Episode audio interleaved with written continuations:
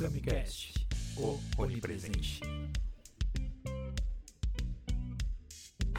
Buenas gurizada, já tá lá, Lara, né? Tá Estamos lá, online primeira.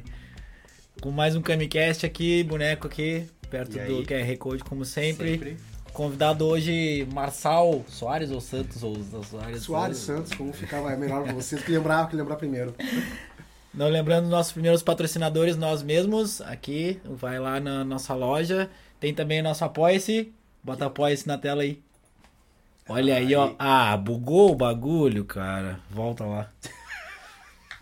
Tem um Apoia-se aqui na descrição. Pô, a gente fez um chroma key massa pro bagulho. Tá, mas boa- vou deixar o apoio se a gente vai falando aqui. Mas eu acho que desaparece, meu. Não vai ficar. Não vai, vai dar, vai ficar preta a Tá tela. bom. Porque a câmera parou de funcionar. Tem o Apoia-se, vai É. ali no sobre, tem o nosso Apoia-se.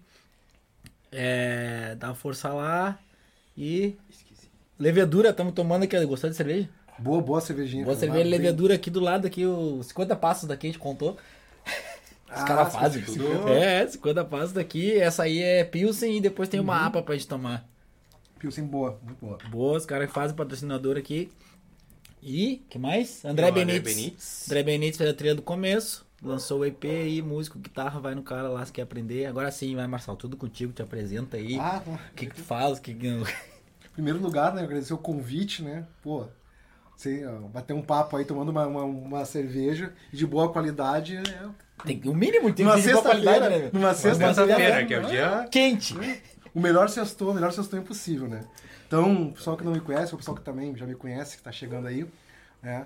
Marçal Santos, né? Canal do Marçal, tem um canal lá no YouTube, lá, canal do Marçal, onde a gente já fala sobre questões contemporâneas, questões da sociedade, religião, cultura, né? Tentando trazer, fazer essa, essa transposição entre conhecimento acadêmico, conhecimento científico e numa linguagem mais ah, simplificada, mais acessível para todos os públicos. Né? Então a ideia é a gente conseguir eh, trazer um pouco do, da produção científica, da produção acadêmica e esse conhecimento que às vezes parece tão distante da nossa realidade, do nosso cotidiano, eh, mostrar que não é tão, tão distante assim e é importante que a gente tenha esse conhecimento e mais eh, possibilidade de, de pulverizá-lo pela, pela sociedade. E é curioso, né? Porque você é cientista social, né? E o, o- social ser distante parece meio, meio. não faz sentido, assim, né?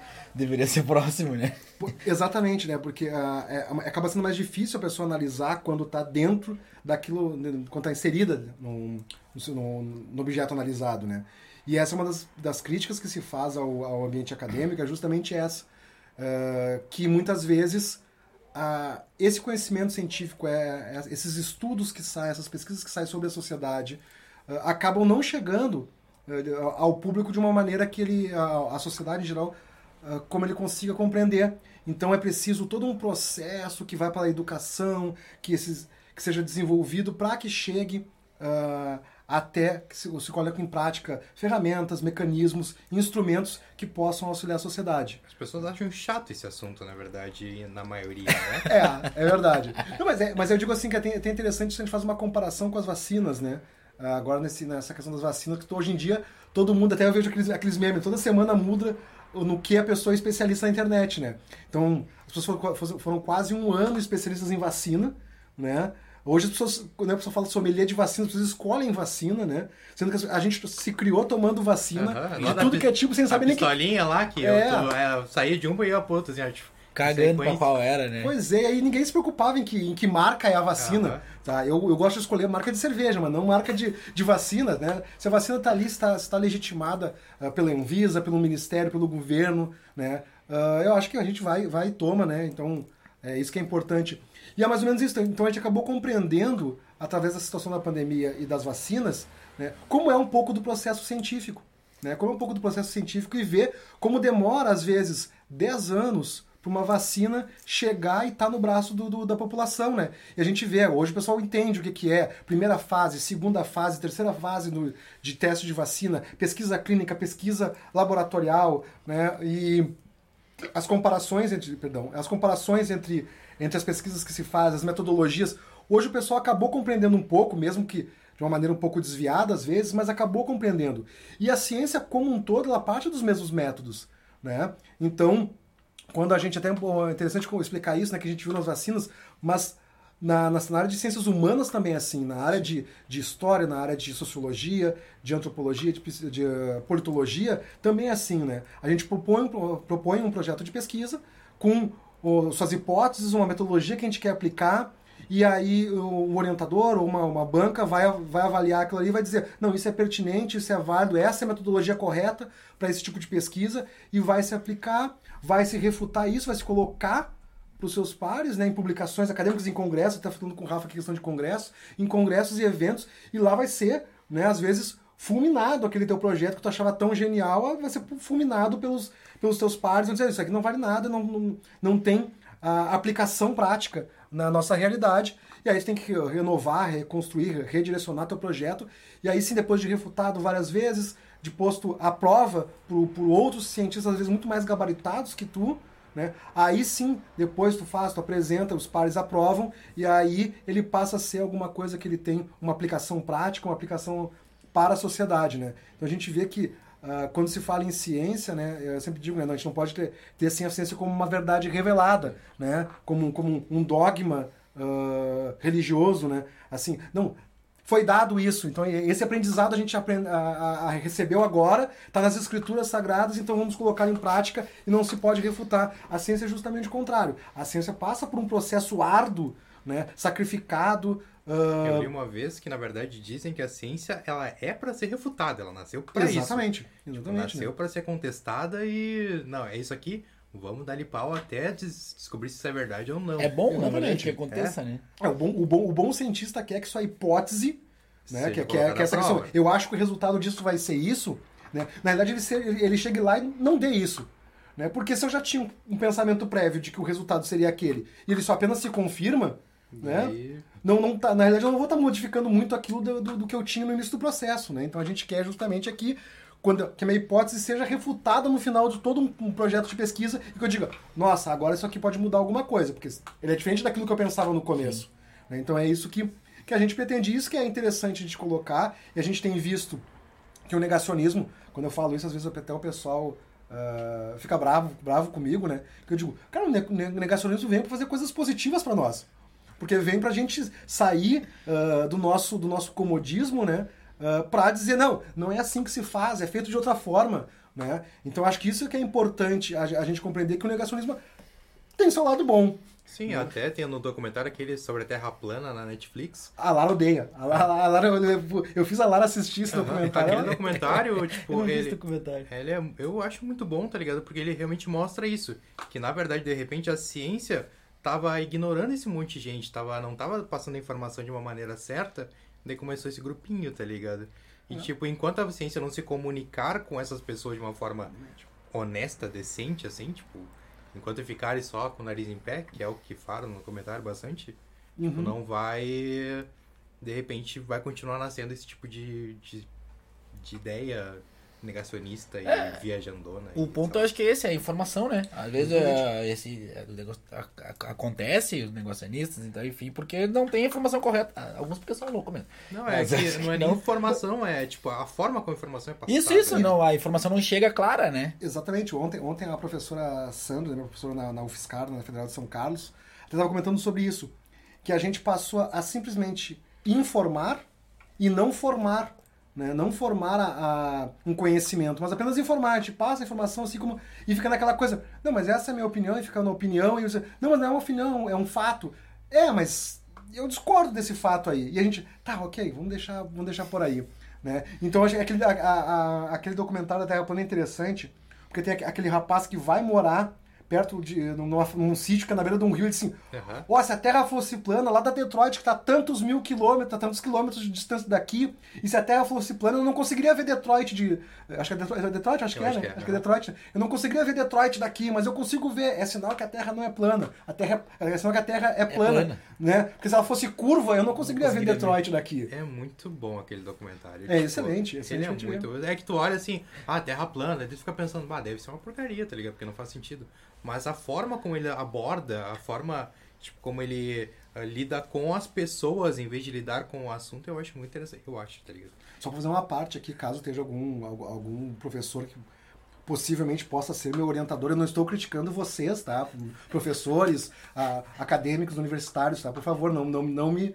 Não, não estou criticando vocês, não, é, não me escurracem na academia, por favor. Tá? É só porque há essa crítica, estou só é, colocando que há essa crítica de que às vezes a academia não consegue se comunicar. Mas também, como eu falei, né, é compreensível que às vezes a academia não consiga se comunicar com a sociedade em geral, porque há esse processo científico de que, que é longo, né? Não pode chegar Uh, no caso das vacinas foi avançado, foi acelerado, mas não posso chegar, ó, nós estamos desenvolvendo um projeto aqui que a gente acredita que vai modificar a sociedade nesse aspecto. E aí chega daqui a um ano, tá, mas cadê aquele cara que falava que ia mudar alguma coisa? Não, mas o projeto dele não, não, não foi adiante, se mostrou uh, equivocado, ou se mostrou que não consegue, não consegue se aplicar aquilo, não temos ainda ferramentas ou instrumentais que possam se aplicar aquilo. Né? Então não, a ciência realmente ela só consegue chegar à sociedade, às vezes se comunicar com a sociedade, quando alguma coisa já está mais acabada, mais pronta, que possa ser uh, colocada uh, para a sociedade. Né? Então é esse aspecto que eu peço aos professores que, por favor, não me, não me, não me, não me queimem, por favor. Tá, e, e tu tem especialista em religião, é isso? Isso, tem especialização em ensino religioso. Ensino religioso. Ensino religioso. Né? E, e aí a gente acaba uh, se aprofundando mais. E como, como minha área, né, a área de, uh, de ciências sociais, até uh, tinha me perguntado também isso, né? Então o cientista social, na realidade, ele analisa né, o desenvolvimento das sociedades, as culturas, né? E também as suas relações de poder, né? E suas relações culturais, né?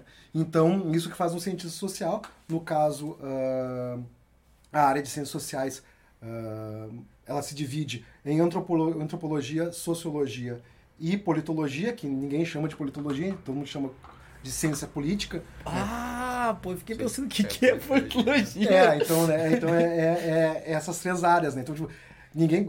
Antropologia o pessoal até ouve falar, sociologia o pessoal ouve falar, mas né, uh, politologia acaba ninguém ouvindo falar, a gente acaba sempre falando, e ciência política. Então eles têm suas especificidades, né? Uh, o instrumental, a metodologia, as suas próprias teorias, tanto na área da sociologia quanto antropologia de ciência política, de analisar a, a, a sociedade, suas instituições, seu desenvolvimento, suas relações. Né? E aí até quando a gente, até, até para definir um pouco uh, esse campo é complicado, porque se eu vou falar, por exemplo, em, em, em compreender vai, vai, vai chegar algum outro cientista vai dizer, mas nem toda a teoria sociológica é compreensiva. Então não posso falar muito bem compreender, porque vai ter teorias sociológicas que vão dizer que são chamadas compreensivas, que procuram compreender a sociedade, ou analítica, que vai procurar né, uh, analisar a, a, sociedade, ou estrutural, que a pessoa vai dizer assim, não, mas é que analisa as estruturas da sociedade. Então, assim, é um pouco mais complexo, mas tentando simplificar mais ou menos isso, porque até o campo da, da, da nosso campo de pesquisa, ele é motivo de discussão. Até que ponto vai o nosso campo de pesquisa e quais são as teorias que a gente utiliza no campo de pesquisa. Uh, eu vou ter que ouvir esse aqui depois de novo, porque, porque eu já meio que me perdi.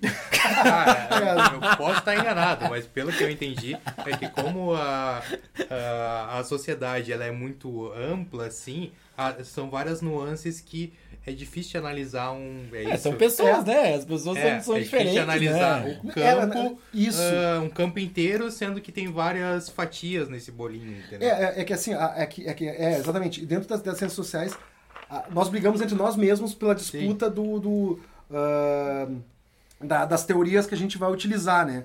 Então, quando a gente fala assim, cientista social, uma das primeiras coisas que o pessoal pergunta, né? É, às vezes, no começo do curso, principalmente, era então, mas tu é marxista, tu é weberiano, tu é durkheimiano, né? Tu é Foucaultiano, tu é né, Bourdieu, né? Então, assim, o pessoal tem essas discussões porque o, o próprio nosso próprio nosso próprio campo, né? A, a, nossa, a nossa própria ciência, no caso, a ciência social, a, a antropologia, a sociologia e a ciência política, o nosso próprio campo de estudo e as nossas próprias teorias que nós utilizamos, elas estão sempre em disputas. Né? Então aquilo que era utilizado hoje como, uh, uh, como um paradigma, né? como uma coisa assim dada como, não, isso aqui é o, a essência do nosso, do, da nossa ciência. Ali adiante alguém vai dizer, não, não é, não é mais isso. Né? Então, para fazer uma alusão, né, que o processo é mais dinâmico, por ser um processo social, a sociedade é um, não posso falar organismo, porque senão vai vir um, um cientista social Sim. funcionalista vai dizer, não, mas não, não, não bota como organismo vivo porque não, não, é funcio- não, não somos funcionalistas. né? Então, é isso que eu te digo. Até a linguagem que eu vou utilizar dentro do campo das ciências sociais, ela vai determinar de qual teoria que eu, que eu utilizo. Para ver como é complexo, por isso que às vezes o próprio cientista social não, não é entendido por eles mesmos, pelos seus pares. Isso é bom? Tipo, isso é assim? Isso é ego? Ou isso é tudo misturado? Saca? Tipo, essa, essa é, é, disputa, vamos dizer, foi a palavra que tu foi disputa, foi, né? Ah, mas é uma disputa. É a disputa de, de, de metodologia, assim, de visão. Essa, essa, como diria o Vanderlei Luxemburgo, é aquela pergunta casca de laranja, né? Ah, porque essa aí pode me derrubar por completo, né? Se eu, disser- se eu disser alguma coisa. Não, mas, mas assim, é, mas, mas é, é, é, é, é uma disputa porque ah, nós estamos falando de sociedade, né? Nós estamos falando de uma visão de mundo, né? Então essa visão de mundo, ela, é todo mundo carrega um pouco de, de, de sua visão de mundo e coloca no seu ofício. No- a gente busca o nosso trabalho, a gente busca nosso, ah, nossos projetos a partir de uma nossa visão de mundo que nós temos, né? Que ela pode, se, tem, é, sim. que ela pode se modificar ao longo do teu trabalho. Então a gente acaba se, dirigi- eh, se direcionando para uma profissão, ou no caso, para uma ciência, como é a- a- as ciências sociais, e ali a gente vai colocar um pouco dessa visão de, do- de mundo. Né? Se eu vou ser um cara mais liberal, se eu vou ser um cara ah, mais humanista, se eu vou ser um cara. ah, ah, como é que eu vou te dizer? Menos liberal, mais progressista, eu vou colocar isso no- na minha forma de fazer ciência. Não, é- não existe ciência neutra, né? E a gente está tá falando ah, de ah, sociedade, né? Então, é, que é onde nós estamos inseridos assim, que modifica a nossa vida estrutural, nossa vida, a, nossa realidade concreta, né? De que eu vou, o que eu vou comer, se eu vou ter o que comer, se eu vou ter salário, isso é definido pela própria, própria visão de mundo, né? Então, eu estou lidando com uma ciência que trabalha com isso. E aí, essas visões de mundo vão se chocar. Vamos chocar, Vão se chocar. E aí eu vou trabalhar buscando referenciais, buscando construir uma ciência que defenda um pouco, que por assim acredita. dizer, esse projeto, esse, esse, essa minha visão de mundo. Eu acho que ele é bom pra quem cria o conteúdo, mas eu acho que ele é ruim pra quem recebe esse conteúdo, porque da forma que tu vai passar esse conteúdo pode mudar totalmente a. É como qualquer coisa, o meio sempre pode mudar. Não, Claro. é que nesse, nesse sentido eu acho que ele pode mudar de forma muito brutal, assim, tipo, a, a forma que tu comunica, sei lá.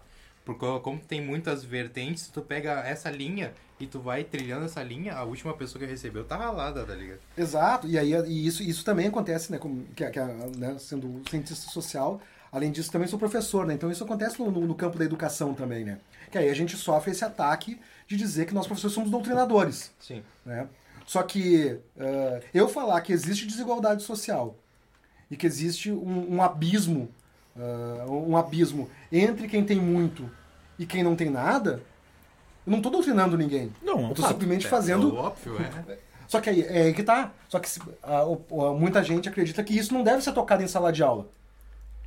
Que a, a sala de aula, ela é, a educação, ela é para formar pessoas para trabalhar ponto final. Né? Então, a gente acaba ouvindo muito essa questão de doutrinador. Se eu for, se eu for ser mais marxista, né, ah, vão dizer, ah, não, mas então é comunista, né? Mas ah, o marxismo, ele é, o, o- até, até dentro, como eu estava falando sobre isso, até dentro da academia, ah, se a, a utilização da linguagem coloca muito isso. Tem muitos professores que não falam marxismo, quando vai se, vai se falar de conhecimento científico. Ele fala de marxia- marxianismo.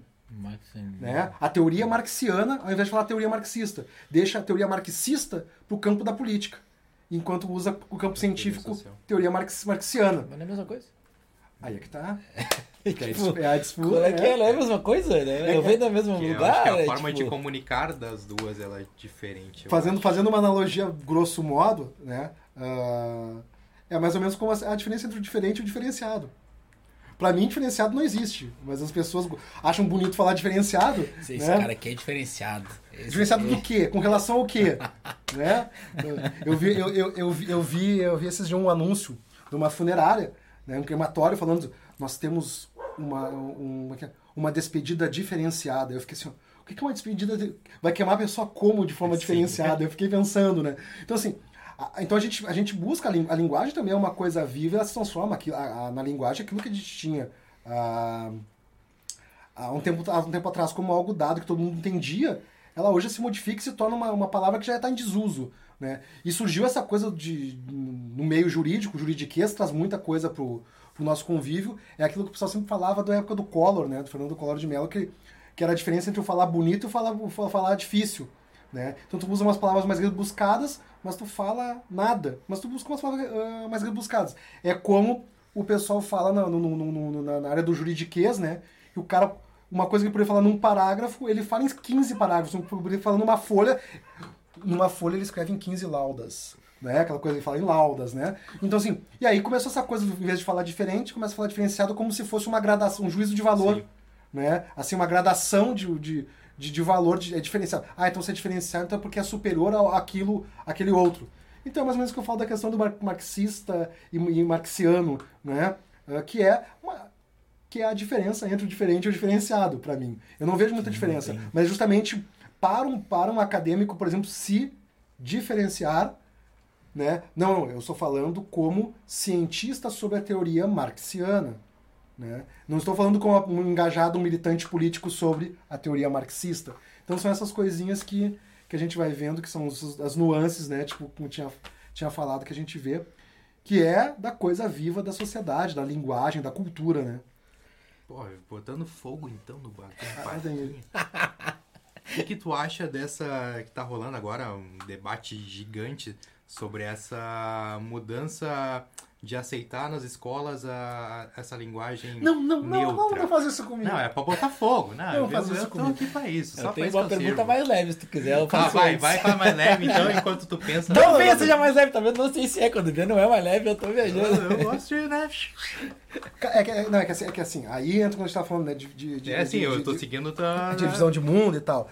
Por exemplo, eu acho, eu acho a linguagem neutra ela, ela é extremamente interessante e válida, mas ah, não tenho ah, lugar de fala sobre ela, porque eh, eu não sou bem, é, eu não sou eu não sou afetado diretamente por ela, né? até porque eu ser homem, né? Ah, em, em muitos ambientes visto como branco, né?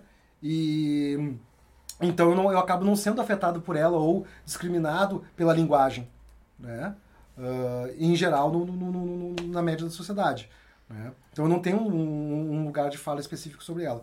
Mas assim, como, como educador, aí eu falo como, edu, como educador, ah, eu acho que a gente tem que amadurecer muito mais a, a ideia sobre a linguagem ne- neutra, avançar nas discussões sobre ela, ah, para depois poder discuti-la ela em ambiente de sala de aula. Tem que botar um Eu, é, bagulho, né? eu acho que o português já é difícil o suficiente sem, É. sem botar essa discussão na.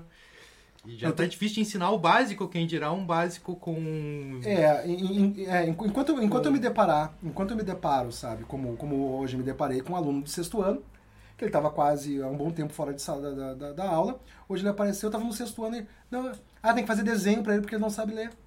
É, minha, minha mãe é, sexto ano. E minha aí, mãe é professora e tem, um- tem um aluno da, do terceiro ano que não sabe escrever o nome, não sabe botar o nome.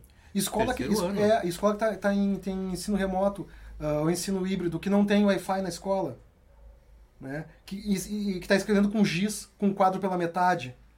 Ou aluno que só está indo para a escola para poder pegar a cesta básica uma vez por mês. E que ele não acessa o Google Sala de Aula, ele não acessa essas ferramentas, não tem celular em casa onde ele mora. E se ele tiver um celular que o governo der para ele, vai ser roubado. Vai ser vendido para alguém, para um parente que vai Ou entrar vai na ser casa. usado pela Sim, família, Como um todo. não por ele. né? Então, eu acho que nós temos questões mais urgentes, mais urgentes para discutir sobre a questão da educação, sobre a questão da linguagem, eh, do que ah, a linguagem neutra. né? E aí eu falo, aí eu falo aqui como, além de como educador, como, uma- como marxista mesmo, né? baseado na realidade concreta. As pessoas ah, veem a, a sua realidade com a barriga. né? E infelizmente a, a- a linguagem ainda está muito distante da barriga das pessoas. E- mas aí, como eu disse, né, eu falo isso sem, sem, sem ter um lugar de falar por não ser uma pessoa afetada diretamente pela, Sim. pela eu, linguagem. eu acredito, esses dias eu conversei com a Leila já sobre isso e existem formas de falar neutras no português, sem alterar o português, sabe? Sim, é. Então, é, isso é, talvez seja- talvez- falou, é um talvez assunto seja que agora não precisa. Não, mas é que talvez seja um caminho não de mudar a linguagem, mas só de ensinar as pessoas a se falar o colocar de tal forma. É, é. Sabe? Muito mais É, isso, assim. é muito- eu acho muito. Muito mais é, é, educacional, né? No sentido de, né? Vou me colocar, né? Eu acho que- respeitando todos do que, do Eu acho que, que tu vou ensinar o mudar. respeito antes de tu ensinar a língua com respeito, eu acho muito melhor. Mas, É, né? é, Bom, vai pra tua pergunta fácil já. é, mas Não era tão fácil. Não era tão- Vai, vai então, vai. Tá, agora tu disse que, é, que, que seguia a teoria marxista. Eu já sabia, e tinha posto um, chroma- um chroma key do Marx dançando aqui, escrito dialet, da- Dialectic Bits embaixo, assim, e falhou o bagulho, ele não vai aparecer o chroma key. Quer que eu cante? É, tenta aí, vamos ver. O pessoal do. Ó, apareceu! Tá lá o Marx dançando. lá o não sei Marx se vocês, dançando, não sei se vocês estão vendo o Marx lá dançando. Sextou. Se Tá ligado? ver, a, gente, a gente não aparece, né? Porque deu falha no negócio que Ah, era pra pra gente estar pela aqui. risada. Mas a câmera não tá funcionando. Enfim, tá lá o Marx dançando. Sextou com Marx. É... Tu já trouxe que cada um traz a sua vivência, a sua, né, aproximada, e eu acho que é verdadeiro, até independente de cientista, né, é verdadeiro como ser humano, tu sempre vai trazer a tua vivência ou as coisas que tu acredita. Tem como tu, como cientista, que tem uma vivência mais próxima do mais, que, que, que acredita nesse falar por outro, outro viés é, é, de estudo, não, é, enfim, entendeu? Por outro, por outra forma de ver. Eu não sei, diz outro cientista político que tem Claro, mais, por, tem, por, que por, mais... por- por outra, por, outra, ah, por outra teoria. Isso, isso, por outra teoria. Tem, tu, consegue fazer isso? Tem, tu acredita nisso? Ac- acredito, tá? É, ah, até porque eu, eu coloco isso, isso em prática, tá? Ah, como pesquisador, como cientista, como pesquisador, ah, embora eu acho que, que o marxista, o marxismo, isso, a teoria marxista e su- seu- su- seus de- suas derivações deem conta de, de explicar a realidade, tá?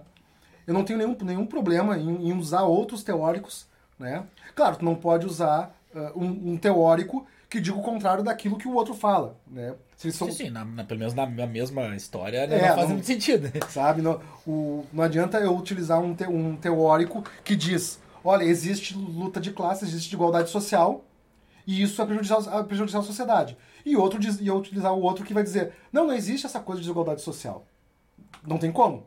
Né? Não posso usar ah, coisas que sejam antagônicas ou que uma desminta a outra, por assim dizer. né? Fazendo um juízo de valor, né? ah, sobre a verdade. Até a questão da verdade é discutível. É discutível, é. Ainda É, nós tem- temos muita, muita discussão em relação a isso. Hoje já é no campo da filosofia e da epistemologia. Mas assim, ah, então não posso usar. Mas ó- óbvio que eu, que eu, que eu utilizo, por exemplo, teu- agora vou lembrar do, do André, um amigo do o André Atucci lá, o pessoal que gosta da Hannah Arendt, né? Por exemplo, a, a, Hannah Arendt não era marxista e o Theodor Adorno era, era marxista, né? E eles, e eles ah, são, de, são de teorias ah, sociológicas distintas, né? Ela, ela é mais da, do campo da, da, da filosofia, ele é um pouco mais do campo da sociologia, ma- mais tarde, mas eu acho que há pontos de convergência entre eles, e quando esses pontos de convergência aparecem, tu utiliza um e o outro, Claro. né, que tu possa utilizar. E claro, em sala de aula tu vai utilizar ah, diversos, tu vai diz- dizer, olha, tem um, um- um autor que fala isso aqui, tem outro que fala isso aqui, tem outro que fala aquilo ali, né? E aí é, passo para os alunos isso, eles vão com, com- com base nisso fazer as próprias ah, suposições deles ou as próprias conclusões que, que eles puderem. Mas não há nenhum problema. Como eu disse, se são teorias que não são antagônicas, né, tu pode complementar uma com a outra ou suplementar uma com a outra, isso não tem problema algum. E se tu tivesse que fazer um, um trabalho que é, era em cima de uma teoria que não é a da tua vivência. A gente faz, porque a gente Rola. vai, a gente vai ter no, no, no- meio acadêmico, ah, no meio acadêmico, ah, disciplinas, cadeiras, né, que a gente vai Sim. ter de professores que utilizam ou, ah, autores que não são daqueles que tu, que, que tu defende ou que tu simpatiza, né? Ah, dói, né? Não, não, cara, eu- eu- eu- é que assim, eu, eu acho que se a pessoa não tiver ah, a capacidade ah, de compreender o, o, o, o- divergente, né, o contraditório, cara, tu, tu, tu, vai ficar uma pedra. Tá no lugar errado. Sabe? Até, até eu brinco com, com, com, com alguns amigos meus, meus marxistas que eu li, eu li bastante Milton Friedman. Milton Friedman é esse o, o, o pai do Paulo Guedes, o pai da, da, escola de Chicago. Né? Eu li bastante Milton Friedman. Eu, levo, eu leio o Olavo de Carvalho, né? Ah, mas tem que ler, Professor sabe? Olavo. Tem que, tem, tem que ler, o- tem que ler o Olavão, cara. Tem que ler. Porque Não, tem que ser, eu, eu concordo, eu acho que tem que saber. Não, é que o- o Olavão pra mim ele é muito, ele tá muito gagá, ele tá muito Mas, gagá. mas, mas aí que tá, eu acho que eu- a, a, a crítica, eu- é, é o pau que bate em Chico, bate em Francisco, né? Então, assim, eu acho que um dos grandes problemas que a crítica, uma das críticas que eu faço à, es- à esquerda, em especial à esquerda política, nossa, é, é simplesmente fazer quase, basicamente a mesma coisa que a extrema-direita faz. A extrema-direita diz, todo mundo é marxista. Ora, se todo mundo é marxista, não tem discussão. Sim. Se todo mundo é marxista, só eu que não sou, não discuto com, com mais nada. E a, a- a nossa esquerda eleitoral, ela foi muito para um viés de dizer o povo é burro, votou no Bolsonaro. Mas Pô, se eu, aí- se eu digo que o povo é burro o- e votou no Bolsonaro, ah, o povo é, o povo é burro, e- burro e fascista. Se eu disser que o povo é burro e fascista, eu não vou dialogar com o povo. Eu tenho que compre- a, a realidade é muito mais complexa que isso. Né? A realidade é muito mais complexa. Eu até brinco o tempo todo que um grande problema da, no- da nossa extrema-direita. Quando eu falo extrema-direita, eu não digo o povo em geral. Como eu falei, o, o povo, o povo ele não é de extrema direita, o povo ele não é de extrema esquerda, o povo não é de esquerda. O povo, quer ele, ele é da barriga dele. O povo quer ser feliz. É, o povo quer ser feliz, ele, ele, ele, quer, ele quer comer, Aham, é, ele, quer. tá ele- escolhendo pra ver quando é que eu vou fugir daqui. exatamente. O mesmo povo burro que votou É. no Bolsonaro, votou no Lula. É, o povo, o quer comer, então, o povo tipo, quer, pra, né? o povo quer comer, o povo quer trabalhar, o povo quer se divertir. Ponto. Entende? E aí é assim que o povo vota. O povo não vota ideologicamente por uma direita ou ideologicamente por uma esquerda. Claro, tu vai ter dentro do que sim. povo, tu vai ter. exatamente, né? tu vai ter o pessoal, muito pessoal neopentecostal que vai votar de acordo com o que o pastor diz, que vai compreender, vai acreditar naquilo que o pastor diz, né? Tu vai ter o pessoal ah, mais engajado de esquerda, com- que compreende uma outra, a realidade de outra forma, né? Que consegue entender um pouco mais relações. Mas o que eu digo da, da extrema direita, aquele pessoal classe média, anacrônico, reacionário, que acha que tudo que, que, que, que- antigamente era bom, tá? esse pessoal é como eu brinco, eles mal conseguem resolver uma equação de primeiro grau. Né? Só que a realidade não é uma equação de primeiro grau. Né? Então eles não vão conseguir eh, resolver uma equação de segundo grau, que vai ser muito complexo para eles. Uma equação cúbica, então, quem é da área de exato, né? eles não conseguem nem compreender o que, que é. Né? E a realidade é muito mais complexa que uma equação cú- cúbica. Então eles discutem a pontinha do iceberg. Então o discurso deles é raso. Eles não conseguem entender que a, que a- que a sociedade é mais complexa. E o bolsonarismo e, a, a- e os políticos de extrema-direita, eles conseguem compreender que o povo não, não consegue ah, Chegar lá. com- entender a complexidade e eles vão e se inserem ne- nesse discurso raso.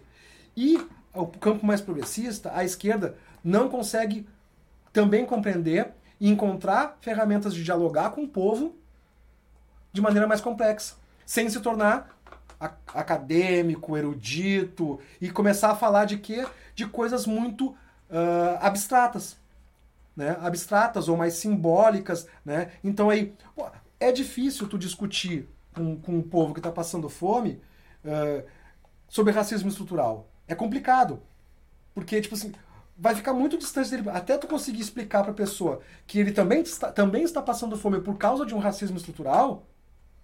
O cara não já não entendo mais nada. Não eu quero saber estrutural. No estrutural, ele é, quer eu, dizer, que- é, eu quero saber do- de como eu faço para comer hoje. né? Né? Eu quero saber como eu faço para conseguir um emprego hoje. Não é desconstruindo o racismo estrutural daqui a, a, a, a 10 anos que eu vou conseguir meu emprego. Eu preciso comer hoje. Então, acaba ficando o discurso da nossa esquerda eleitoral muito abstrato. Né? Então, não adianta dizer ah, derruba o Bolsonaro, fora Bolsonaro, ah, que a vida vai mudar. Vai não votar- necessariamente, votar porque quem- vai vir, vai vai vir um Mourão ele, e quem é que vai se eleger é. depois? Vai estar o Centrão no Congresso.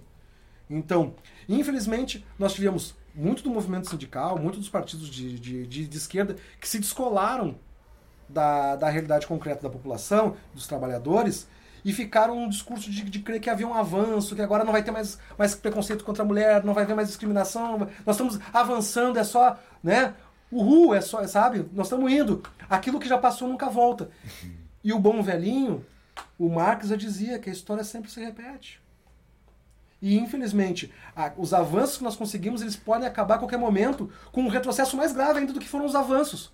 Que foi o que aconteceu com o nazismo na, na Europa e no mundo como um todo, que todo mundo vinha do iluminismo dizendo, nossa, agora é uma outra humanidade, a Revolução Francesa e não sei o quê. E aí depois teve o quê? se repactuar tudo e construir uma declaração universal dos direitos humanos para dizer, olha, precisamos ter um pacto universal, Pô, parar com essa putaria aí. é, para que a coisa não, não, não aconteça o que aconteceu ali com, com, com o nazismo.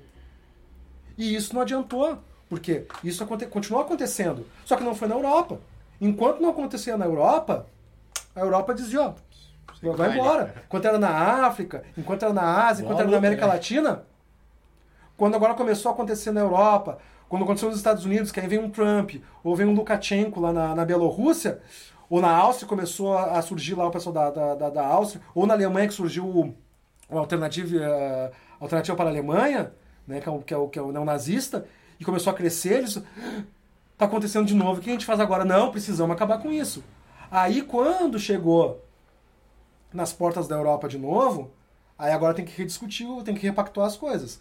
né? Então a gente vê que eh, essas relações são muito mais complexas do que só dizer que é extrema-direita, esquerda, eh, comunismo e fascismo. Né? A realidade ela é muito mais complexa do que eh, essa polarização que a gente tem colocado hoje no- no- na pauta do, do dia. Né? A pergunta é que nem sei se é difícil, se é fácil, se é impossível.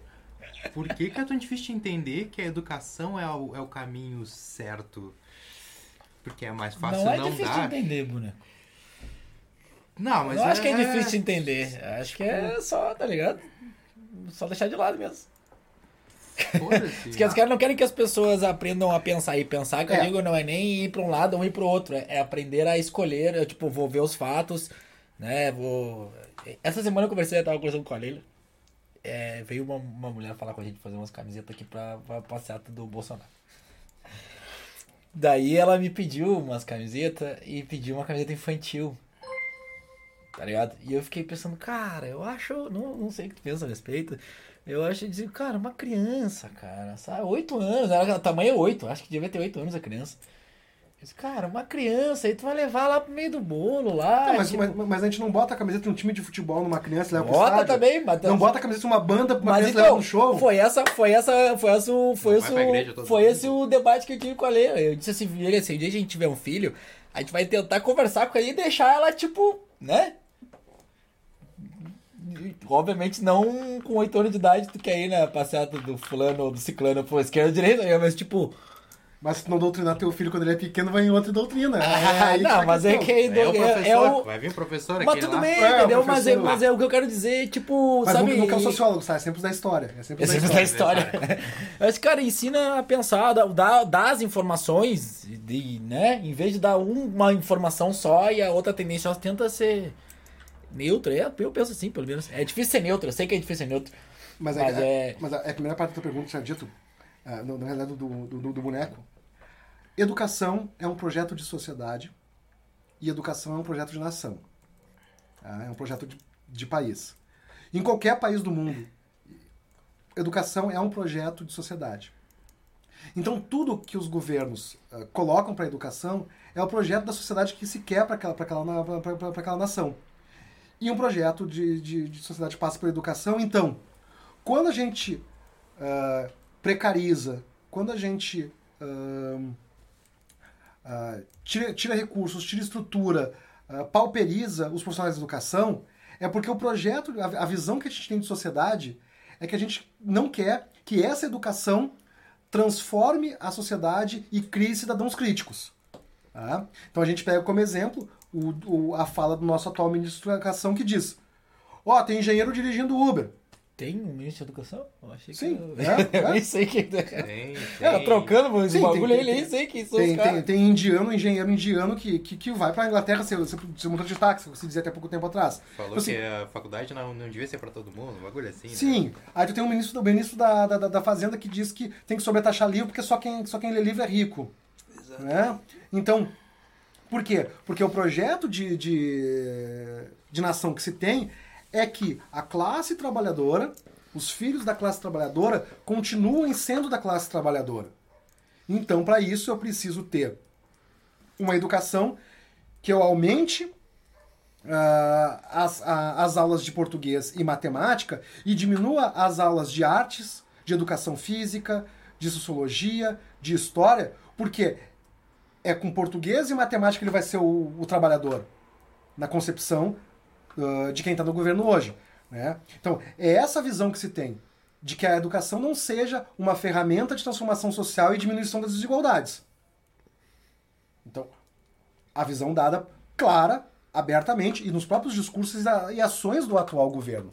Porque é um projeto de nação que tem que, olha, uh, a forma como estava sendo dada a educação no Brasil, ela era prejudicial. A gente precisa aumentar a, a, o chamar o que Marx chamava de, né, de o um exército de reserva. Eu preciso, por quê? E aí tem uma relação da, da economia muito clara que nos ajuda a compreender a educação. Um profissional mais qualificado, com uma, com uma, com uma formação, uh, uma, uma educação formal mais elevada, ele vai ser um profissional mais caro. E isso vai pressionar os salários para cima. Né? Se eu tiver um trabalhador uh, com menos menor formação, ele vai ser um, um, trabalhador mais barato. E, em especial, colocado nas funções de trabalho que precisa de menos, menos complexas. Né? Que vai ser o motorista de, de, de Uber, vai ser o entregador uh, do Uber, né? que não precisa ter uma formação, uma especialização e uma educação formal para isso. Né? E aí tu cria uma, uma, classe maior de desempregados que pressiona os salários para baixo. Economia quase que economia do padeiro. Né? Se, olha, se tem mais profissional com maior formação, eles vão receber mais, eles vão pressionar os salários para cima. E isso, teoricamente, na discurso, na, no discurso do grande empresariado, é, isso diminui o nosso lucro. Só que na realidade, não diminui o lucro. Diminui o que, aí voltamos para o bom velhinho, chama, chama de mais-valia. Né? Porque quem produz no, no, numa empresa, né, ele produz muito mais do que o necessário para para que se pague o salário dele, ele produz muito mais do que o necessário para que se pague os impostos sobre o trabalho dele, ele paga muito mais do que o necessário para gerar lucro para o empresário. E além disso, ele ainda consegue produzir mais para que o empresário acumule mais capital, mais dinheiro que é o que o Marx chama de mais-valia. Ou seja, então tu cria um processo de que o, din o, o, o, dinheiro sempre, o capital, né, o dinheiro sempre circula numa espiral para cima. Porque o, o, dinheiro sempre vai acabar acumulando na mão desses empresários. E é essa a crítica que se faz. E aí nós vamos ter o grande embate entre uh, o pessoal mais uh, pessoal marxista e o pessoal uh, mais liberal, que é, não, mas é bom, se a gente deixar a economia mais livre possível, né, uma hora esse pessoal trabalhador aqui vai conseguir ascender. Né? Sim, né? Por, por mágica. Uma hora essa, esse, esse, esse, capital vai deixar de acumular só aqui em cima e vai começar a se. Porque a pessoa não vai querer acumular capital pro, pro resto da vida, dinheiro pro resto da vida. Ninguém vai querer comprar jatinho toda hora. Ninguém vai querer comprar helicóptero toda hora. Ninguém vai comprar, querer comprar hotel toda hora. Uma hora ele vai começar a distribuir esse dinheiro. O pessoal, o, o lado marxista vai dizer: não, nós precisamos ter ferramentas, mecanismos que regulem isso e que exista alguém à mão né, do Estado, numa economia mais estatal, que regule isso e diminua as diferenças. Que a gente vai ter, como, como houve no governo Lula, as políticas uh, de distribuição de renda que diminuíram a desigualdade social. É, que o próprio Banco Mundial, o FMI, a escola de Chicago, da qual o Paulo Guedes é filhote, também defende hoje em dia.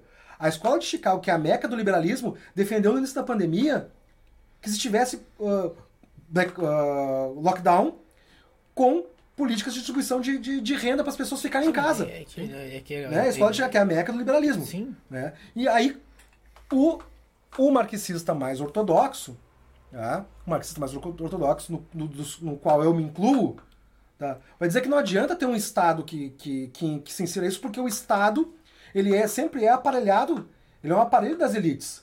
É sempre os poderosos que estão comandando o Estado, seja qual governo que for.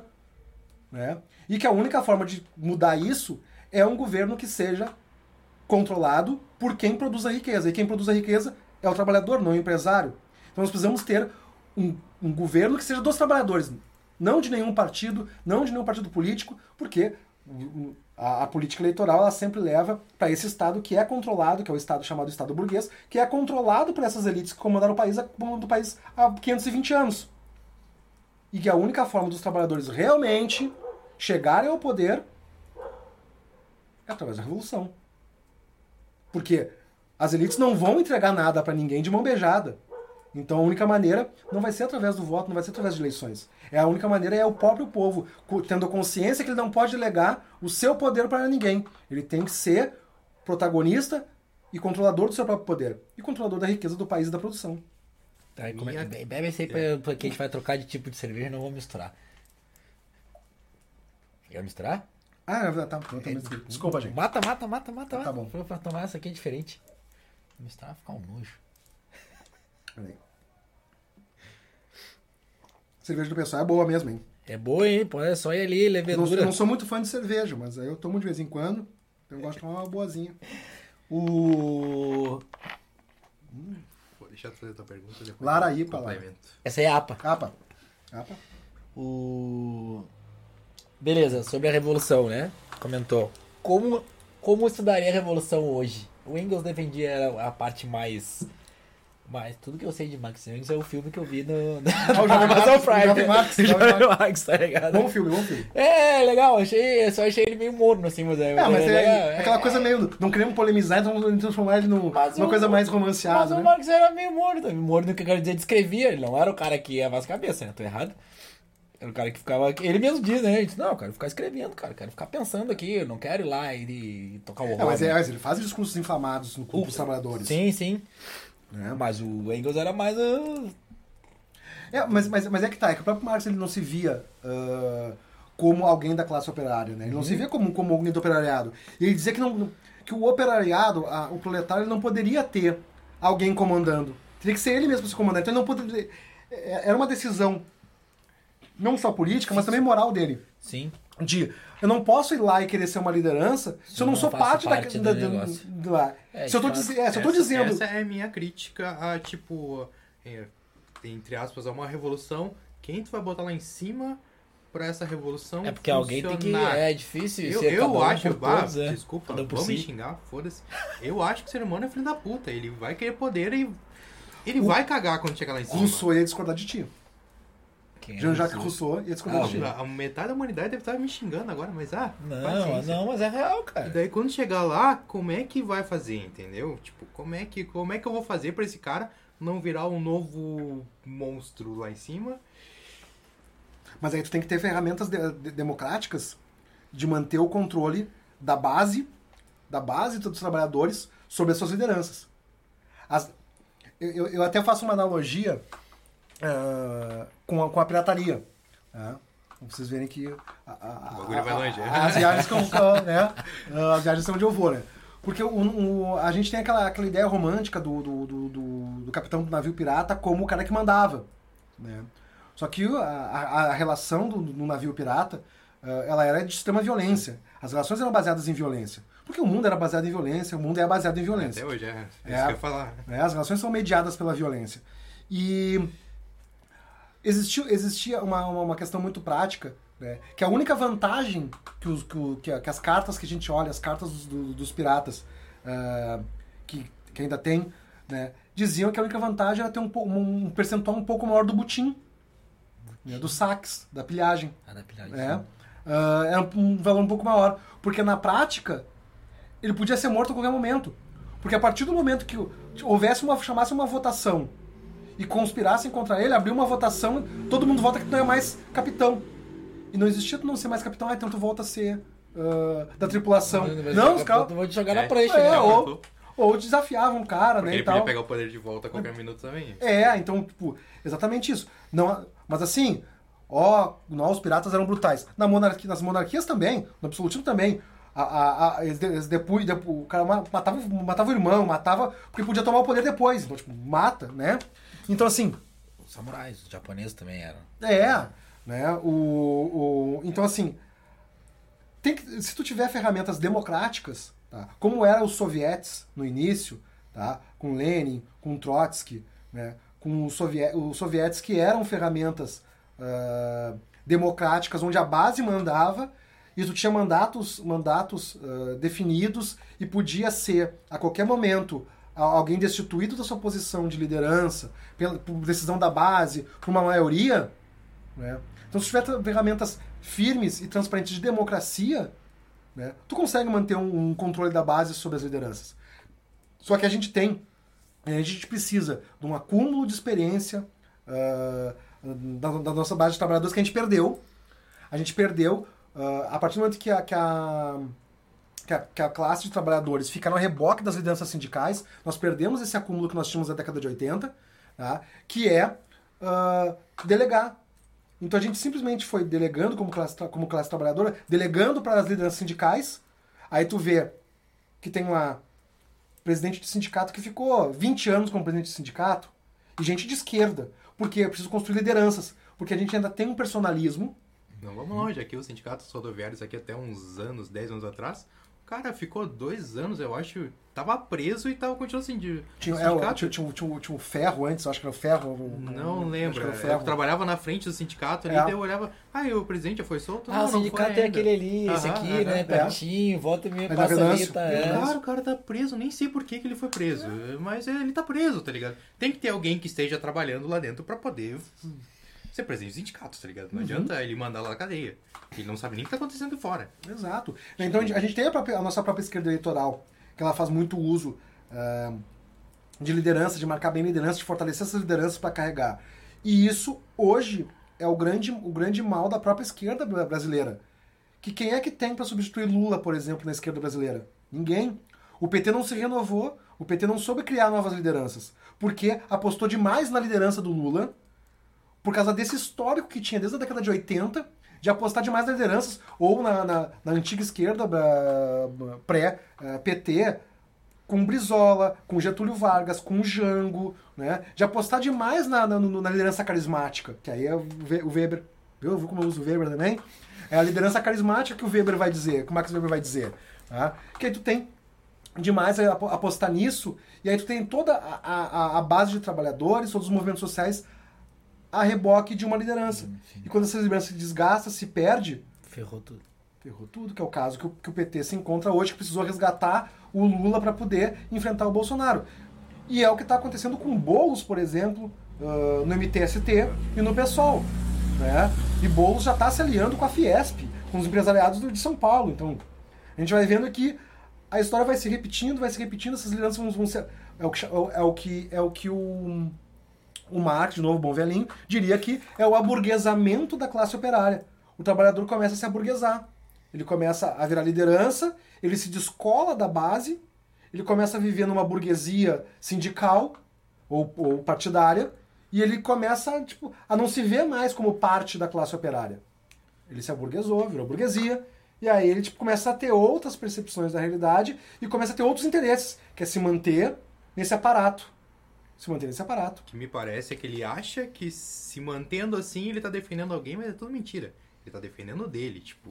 Exato. É, é o que eu, Exato. que eu entendo por. Não, não à toa. Pelo eu- que tá acontecendo aí. Eu vejo muita gente gritando assim, não, se eu tiver aqui eu vou proteger todo mundo. Mentira, cara. Não à toa, protegendo o teu. não à toa os partidos de esquerda brasileiro votam com os partidos de direita por fun- fundão eleitoral, por verba partidária, por, por verba de gabinete, por, por, por fundo partidário.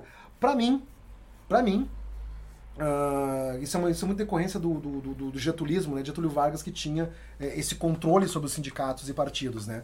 Ah, o controle sindical, através do, do, do- dinheiro.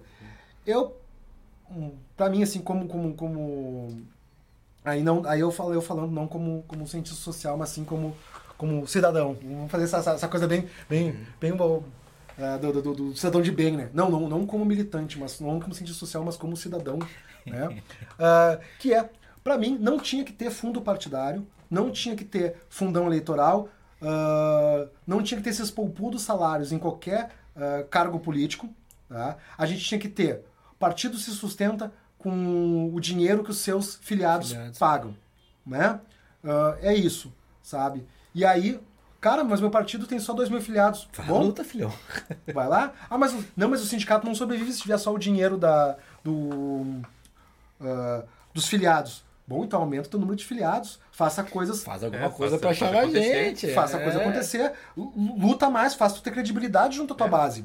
E aí Não entra adianta obrigar o cara a se filiar no sindicato, né, velho? Tipo, ah, tu vai ter que, tu tem que pagar obrigado. Pô, cara. Tu vê que o sindicato não tá funcionando. É. Tu vê que o sindicato tá entregando teus direitos assim, ó. Bah, trabalhei muito tempo no comércio. Vendo o cara, ah, não, é o seguinte, vai trabalhar todos os domingos agora porque a gente conseguiu 5 pila de aumento. Exato. Vai te catar, tá ligado? Tipo, nem perguntou, desgraçado. Daí dá, já bota fogo neles. E aí, e aí, e aí eu já Ah, eu acontece isso. lados, né? E aí quando chega na eleição, quando chega na época da eleição no sindicato, aquele sindicato está no poder, tem a, a, a verba, a- todo o dinheiro sindical e aposta tudo para se manter no poder. Né? E aí a gente vê situações do tipo como ah, fundo partidário é de acordo com, com mandatos, né? o fundo partidário é de acordo com mandatos que tem. O objetivo todo desses partidos é manter mandatos e aumentar o número de mandatos para ganhar mais dinheiro. Mesma coisa acontece com sindicatos com relação do, do, do, do, né, do, do, ah, da verba sindical, no dinheiro sindical, que é o quê? É com, é com é, os valores são de acordo com a base de filiados que tem. Não à toa, os sindicatos e as centrais sindicais não vão defender as pessoas, vão defender a quantidade de empregos. Por que essa discussão com relação aos, ao- aos cobradores do- no transporte público em Porto Alegre? Porque eles não querem perder quantidade de base sindical. Mesma coisa, para que ter uma lei que garanta que tenha frentista imposto de gasolina? Né? A, gente, a gente entra num, num, num, num shopping, estacionamento é o cartão. Eu vou no cinema, o estacionamento é cartão. O, o veinho vai sacar a aposentadoria, ele já sabe usar o cartão e sacar sozinho. E aí eu chego no posto de gasolina, não tem opção de passar o cartão e, eu mesmo abastecer. E liberar a bomba ali e meter. Aí eu faço a manutenção na, na, na- na minha moto, eu faço a manutenção do meu carro, mas na hora de abastecer, Preciso frentista. preciso do frentista, né? Porque eu sou, né? Eu sou. É né? Não é, sei pegar o povo. Sabe? Então, assim, não estou dizendo que tem que acabar com, com, com os empregos, só que a gente tem que ter. Tem que, tem que evoluir, né? Tem que pensar. Exato, condições que. E aí vem. E aí, aí tá lá o bom velhinho de novo, dizendo que a evolução tecnológica, a inovação tecnológica tem que servir para diminuir a quantidade de trabalho da- da- das pessoas. Pra Não para aumentar, para liberar para as pessoas para outras atividades. Atividades intelectuais, atividades artísticas, atividades culturais. Daí gera um paradoxo, porque o pessoal da esquerda gosta de citar o Marx, daí também gosta de, por exemplo, manter, acabou de citar isso aí, manter os, os, os cobradores, mas a própria teoria que eles citam diz que é pra gerar o contrário, daí fica, ué, Aí, como diz um amigo meu, a contra- contradição não é minha, a contradição é deles. pois é isso que eu tô dizendo, tá ligado? É tipo, ué, não sou eu que tô dizendo aqui, eu sei que está político, cara, eu não- eu só tô repetindo, só Ah. tô parafraseando. O problema é pra quem recebe a informação, tá ligado? Que tu vai receber só a parte que convém pro cidadão É, ali que tá recortar, te né? repassando, Recortar a informação. Pra quem cria, pra ele que tá Recortar o- fazendo aqui, ó. Ah, quanto mais informação, melhor. Eu quero informação direita, esquerda, foda-se. Vou fazer meu bagulho. Agora, pra quem recebe, meu amigo. É, então a gente, a gente vai ver essas, essas situações assim que. que então a gente vira, uma, vira, uma, vira, um, vira um ciclo que. Mas aí a a- a- eu, que- eu que já. ah, Aí já milito há muito tempo. Movimento estudantil, movimento sindical, né? ah, a gente escuta o tempo todo que sempre o discurso que eles dão pra base é. Não, mas é que a gente tem que, que aumentar o bolo para conseguir avançar. A gente precisa de mais mandatos para conseguir ah, ter mais força para disputar. Ah, porque a, a direita ainda é a maioria lá. Né? E começam essas discussões que, que ficam ah, caindo num discurso legalista, num discurso de, de, de hegemonia, de não, nós temos que eleger mais gente. Quando a gente não eleger mais gente, a gente não vai aprovar nossas coisas. Mas, aí, ahn, eu cito o, o rapaz aqui, né? Que quando um do, um- uma das pessoas do- da, da nação do Islã, né? ah, foi ferida, foi, foi espancada na, na- foi presa numa manifestação e espancada. Ah, a Nação do Islã é- era o- a organização religiosa da qual o Malcolm X fazia parte. E ah, ele pegou e, e organizou o pessoal né, da Nação do Islã disse, nós vamos para a frente da delegacia, onde ele foi espancado, nosso irmão foi espancado, e enquanto não der tratamento médico digno para ele, nós não vamos sair de lá. E foi todo mundo para a delegacia, ficaram lá parados. E, e os policiais, o que vocês estão fazendo aí parados? Nós vamos ficar aqui enfileirados, parados, até que o nosso irmão tenha atendimento médico digno, porque ele foi espancado dentro dessa delegacia. Não, você tem que ir embora. Não, ninguém vai sair. Então a gente vai dar porrada. Podem dar, a gente vai resistir, mas a gente vai resistir quieto. Mas a gente vai resistir, né? Aí ficou aquela situação, chegou a imprensa e aí, né? Levaram a pessoa, foi medicada e aí quando o cara disse, agora vocês podem ir embora.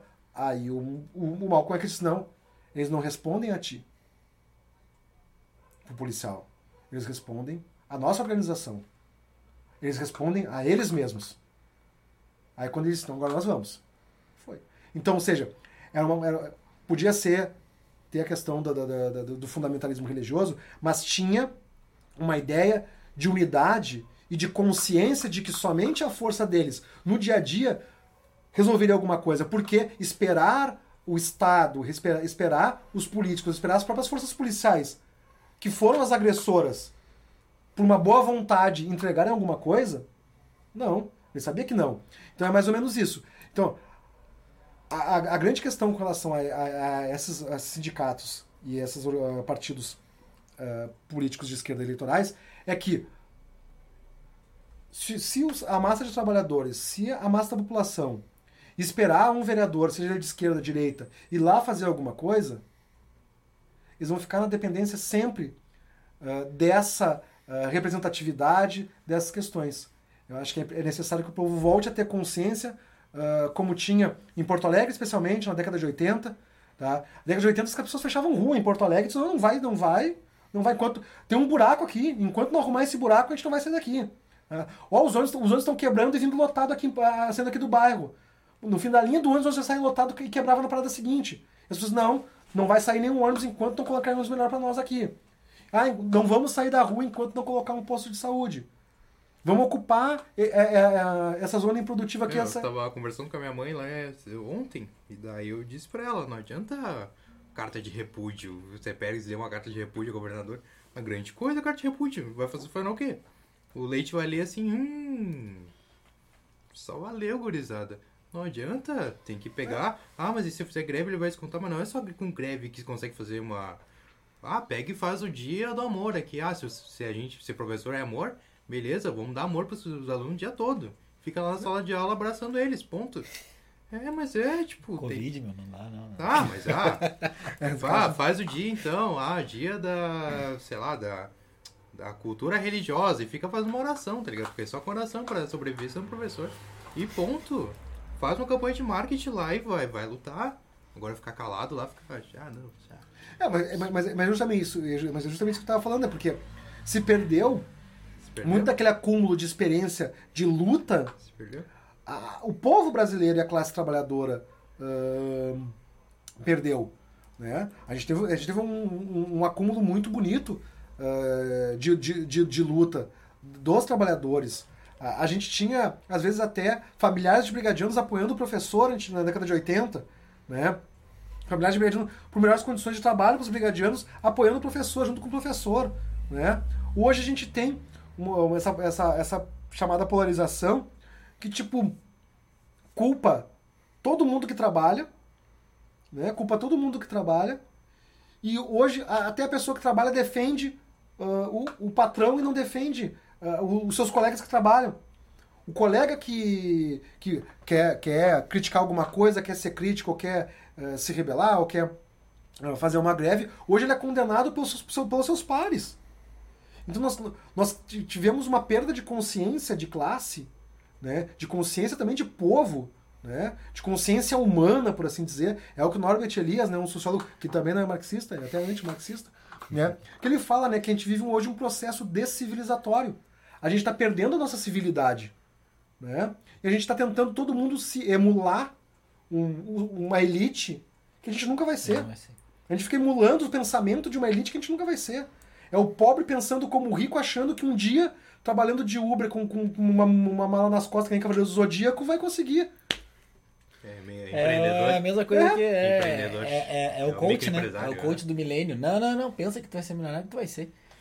Junta Exato. 10 pilinhas por mês é, que tu vai, que tu vai ganhar um milhão. Eu, é, eu, eu, eu, acho assim que o que a gente precisa. Uh, agora, agora sim, agora sim, agora sim eu, eu vou apanhar mesmo. Uh, Mas não tem nenhum professor ouvindo, cara. É, eu, não, tem vários professores ouvindo aí. A, a, a, com certeza deve ter. Agora eu tenho, eu tenho que dar um abraço torcer para alguns amigos meus anarquistas, cara. Aqui, aqui é aqui flerta no anarquismo, né? É, cara, porque tem. Dou, dou, nós, nós, nós precisa, um lá. É, nós precisamos do exercício de autogestão do povo.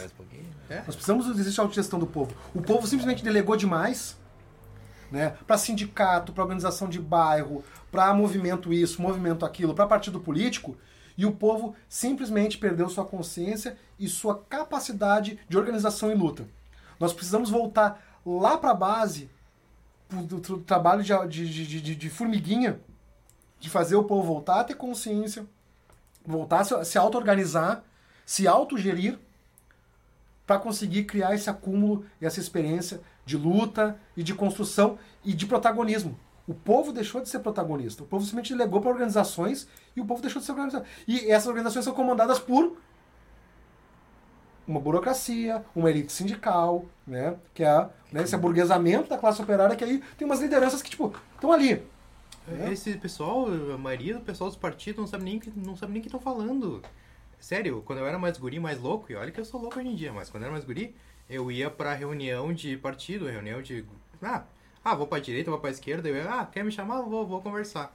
Eu ia pra lá pra questionar, pra botar fogo neles. Não interessa de que a lado. reunião? É, isso é esse pouco É. engraçado. Às vezes eles fazem reunião pra isso, aí o primeiro que vai lá e pedala, os caras, não, não, vai embora daqui. Quase me jogaram pela janela uma vez. Pô, como assim, cara? Tá, né? Com o pessoal de uma esquerda aí. A, gente- Ah, a gente tá, a gente tá sofrendo, o pessoal tá dizendo que tem, tem pergunta pra fazer. Tem não pergunta, tá- é, gente- é, vamos ah, fazer a pergunta. A gente tá Eu- aqui. mas é Desculpa, isso. cara, é que começa a falar, eu começo a palestrar, desculpa. Eu Eu- tenho, o eu pessoal- tenho. o A, pessoal- a Lara sofre comigo, porque eu começo a falar, e aí eu começo a me palestrar e a Lara. Aham, aham. Chega uma, uma hora que ela diz: Para, deixa eu falar também. Tem as perguntas aí, boneco, senão eu já tenho uma pra fazer aqui, que é ah, fácil. Até que ponto você julga nocivo esses livros e essas palestras que preconizam andar com pessoas poderosas e ricas para se tornar uma pessoa poderosa e rica? A Nina que fez essa pergunta? É. Nina, tem uma coisa, eu tô lançando um curso de tem reprogramação de DNA.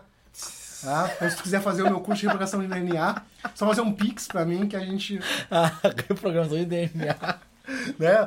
Porque eu sou, além de cientista social, professor, eu também sou ah, coach quântico. Tá? Das galáxias. Das galáxias. Não, brincando. Quântico, o quântico é. É, tem que ser tudo quântico, cara. É loucura, né? Tem o que ser quântico. quântico. Eu vi um físico falando desses tempos lá. Puta, cara, mas é quântico, cara. Vocês estão loucos, vocês não sabem nem o que é é quântico na vida. Se tiver algum quântico aí, coach quântico, não sei o É. que, ouvindo aí, ó, entra em contato e pode vir aí defender, mano. Não tem problema. Claro, não, Esse né? negócio Nossa, aqui Hoje, né, é, o contraditório é sempre, é, é, tem que vir, tem que vir. Mas, é, mas, mas, mas, mas mais, assim, Nina, a- a- só pra responder, enquanto tu vai procurando as perguntas, eu Sim, vou responder pra Nina. né? Assim, é justamente isso que a gente estava falando, que é a questão do raso. Né? A gente, ah, nós ah, perdemos a, a capacidade ah, de analisar as coisas mais complexas e buscamos sempre as, a- a- o pensamento, as explicações e as soluções mais rasas e mais rápidas, objetivas, pragmáticas, porque a vida se tornou ah, cada vez mais rápida. Não porque o tempo passa mais rápido, mas porque a gente tem o tempo cada vez mais ocupado. Né? Então a gente vai dormir com o celular no WhatsApp do lado, acorda com o celular com o WhatsApp. Né? Quando não é a MRV ligando 45 vezes por dia para te oferecer um apartamento em algum lugar, sendo que tu nem tem dinheiro para comprar apartamento. Eu passo por isso, a MRV. E é- não é antipropaganda, mas desculpa, pessoal, explorar vocês. Mas a MRV me manda, me liga, cara, 45 vezes por dia. Um Oferecer. 031, uma coisa assim. E aí me liga. empreendimentos. É, e aí a MRV me liga o tempo todo, eu não, já não aguento mais começar a ficar tocando toda hora, né? E aí a gente a- acorda, a gente não tem tempo, então a gente, como a gente não tem tempo para mais nada, ahn, que é o que o eu acho que a Lara, a Lara domina melhor isso do que do, do, do- do que eu, Ah, meu amigo Leandro Panitz o, também ah, domina melhor isso que o meu, que é, a- que é a questão da sociedade líquida, né? Sociedade fluídica, né? Que é essa questão de que tá, tá tudo tão né, tão fluido assim que a gente não. não- e dis- disperso também, né? Não- não- até não- nisso eu vou, vou falhar na conceitua- conceituação, mas assim. Tá tudo tão, tão, tão fluido que a gente não tem mais con- controle do tempo. O tempo ele já não. O tempo já, já não. Não tá mais ali que a gente consegue observar, então eu vou fazer nesse horário Não isso, é né, mais linear, Não, né? É, não é mais linear. É o tempo todo tu fazendo as, várias coisas ao mesmo tempo e o tempo todo tu É preso. diga. É, preso ao, ao- celular, aí tu, tu, tu pula do WhatsApp, tu, pula pro Instagram, tu pula pro Face- e daqui a pouco tu tá conversando com a pessoa no Facebook, tá respondendo pra ela no WhatsApp, né?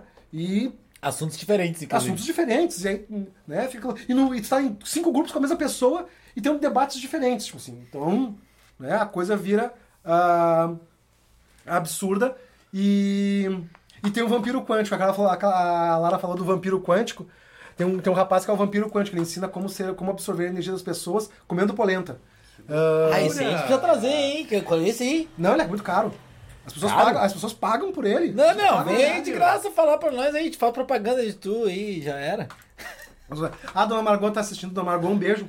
Da, o quê? A senhora sua mãe? Ah, não, a mãe da, da mãe da Lara. Mãe da Lara. A rainha Margot. Um beijo pra dona Margot. Uh, então, assim, então, Nina, então fica essa, essa questão de ser muito rápido, então as pessoas procuram soluções fáceis. Então, uh, e aí é aquilo que eu falo, é, é, é, é, uma quase uma tautologia, tá, Nina? Que é a questão que o mundo, muito mais do que o dinheiro, o que importa são contatos. E por isso, quando se fala, se eu começar a andar com gente rica e gente poderosa o tempo todo, né? Não precisa ter dinheiro e não precisa ser poderoso. Porque eu vou, eu vou acabar recebendo também as benesses que essas pessoas têm em função de ter contato com elas e ser contato com elas. Então o cara vai me chamar para um, iate dele, não vou ter custo nenhum, não vou, não vou gastar dinheiro, vou ficar lá, vou conhecer outras pessoas que também são ricas e poderosas, fazer contato, vai me convidar para Cancún, e eu vou para Cancún, né? Então, ricos e poderosos podem me chamar. Uh, né? Então, assim, eu vou ficar. Ué, é, andar com ricos e poderosos, ué, né? Vou ser rico e poderoso. Pode chamar, mas é burguesia, sim, vai querer entrar na burguesia, burguesia safada. Burguesia safada, como, né? Como diz uma amiga minha, não, mas o que a Força Operária criou é dela. Então, na verdade, eu o barco é dele boa... também. Vamos expropriar esse barco, não, vamos ocupar esse barco, vamos expropriar o barco do. Que eu digo, ah, tem safado. iPhone e tal, e ela, não, isso aqui foi criado pela Casa Operária, então eu tenho é, total direito de usar. Eu, é, e, é, isso, isso, isso, isso, é, isso é o conceito, isso é o conceito é, muito equivocado é, com relação a, a, socialismo, a comunismo, a, a, até o próprio marxismo, né? De a ideia de que. É, não pode usar o... É, não, não pode ter nenhum, nenhum luxo. Né? Até, até, até, até, eu tinha muito colega também na época da graduação que pensava isso também sendo de esquerda. Ah, eu, eu debocho dela porque antes, antigamente ela falava isso na época da faculdade. Daí agora ela já estudou, agora ela já tá É, o cara não tomava banho. O cara, sabe o, me responder. O cara não tomava banho, o cara andava de bermuda, andava de, de havaianas porque ele não queria ter posses. Ele tinha só um sofá em casa, porque não, porque eu não quero as coisas que a, que a burguesia, uh, que o capitalismo produz. Não, o Marx é justamente o contrário. O Marx não, a crítica do Marx não é o capitalismo em si, né? Ele diz que o capitalismo é um processo que vai levar né? Que ele carrega em si seu próprio germe de destruição, ele vai, o capitalismo, quanto mais avançado ele for, ele vai acabar levando ao socialismo, porque vai ser a única solução para o capitalismo vai ser o socialismo, né? Então, e aí ele fala justamente isso, né? Ora, se eu produzo, né? Uh, e aí eu não eu produzo não como pessoa, mas eu produzo como, como classe, como trabalhador. Se todos os trabalhadores são, são, produzem, eles têm que usufruir dessa, daquilo que eles produzem. Não tem que produzir e entregar para outro e, e, não, não usar. O problema é o excedente que tá Exatamente. É, a, crítica, a crítica é o excedente, né? A crítica é o é excedente, o, a mais-valia, ao acúmulo excessivo, a desigualdade, que leva à desigualdade social, que leva à superexploração né? do homem sobre o homem. Né? É um absurdo a gente, eh, como, como era na época, chicotear as pessoas para que produzissem mais. Tipo, é, é inconcebível a gente pensar isso hoje. É inconcebível alguém, qualquer pessoa, pensar que alguém que critica isso é um monstro, né? Tipo, é, é, é tipo assim, é, é, desumano alguém criticar quem é contra a, a sobreexploração do homem sobre o homem. E é, e é um absurdo, na minha opinião também, alguém achar natural a sobreexploração do homem sobre o homem. É, é, eu acho assim, é. Meu, é um, é um monstro para mim. Se tu, se tu, pensa que é normal a sobreexploração do do homem sobre o homem, de uma pessoa, subexplorar a pessoa, aprisionar a pessoa, acorrentar a pessoa para ela produzir mais. É, sabe? Então, é essas, essas questões que a gente vê. Então. Tem ah, pergunta elas, ali. elas estão. Elas estão, elas estão não, não, tem a pergunta, tem, tem, tem a pergunta tem, ali, ó. Tem uma ali. É. O. Melo Lê 42. Ah, Melo Lê 42. É, você acha que a esquerda brasileira consegue fazer um mínimo de autocrítica para se preparar para 2022? Respondo de maneira categórica, primeiro, depois eu explico. Não. Tá? Uh, e assim. Assina uh, embaixo da Obrigado. Uh, Já tinha que ter feito, na real, né? Porque a gente está em 2021, porra. Não, mas, mas até, até inclusive, quando eu escrevi um capítulo de livro né, sobre, a, sobre a polarização política em sala de aula, tem, tem a venda, quem quiser pode, pode entrar é em contato que aí. lançou aqui perto que Isso, fez, fui, um lançamento. Isso, fez o lançamento, o Rafa estava lá, né? Uh, é um, um excelente livro, meu, meu, meu orientador, que assinou em, em conjunto comigo, disse que é um excelente uh, texto, né, muito bom, né?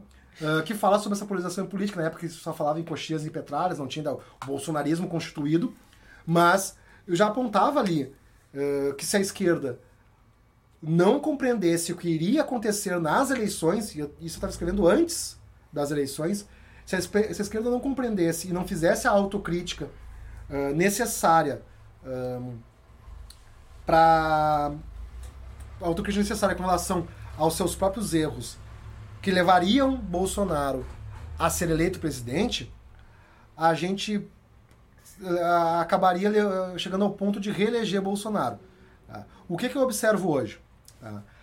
A esquerda, em geral, ficou dois anos tonta, atordoada, em estado de estupor, uh, sem compreender o que tinha acontecido, sem compreender como, por que tinha perdido. Aí culpou as fake news, culpou o, tio, o tiozão do WhatsApp, uh, culpou uh, o velho da van, culpou a prisão do Lula, uh, culpou o antipetismo, culpou que o povo é burro, culpou que o povo, o povo é, é, é, olha o próprio amigo. É, é, é fascista. Né? Ok, tem um pouco de componente de cada uma dessas coisas, porque a realidade, como eu falei, ela é complexa, ela não dá pra gente deixar ficar no discurso raso que é só uma coisa. Tudo isso, mas tudo isso e mais um pouco mais um pouco, que é também a esquerda governou o país, a, a chamada esquerda, né? Para quem entende um pouco mais as nuances, se for analisar o governo, uh, os governos petistas, vai ver que os governos petistas na prática não foram governos de esquerda. Nem a esquerda considera o PT governo. É, esquerda, né? não foi, nem a esquerda internacional governo. considera o PT esquerda.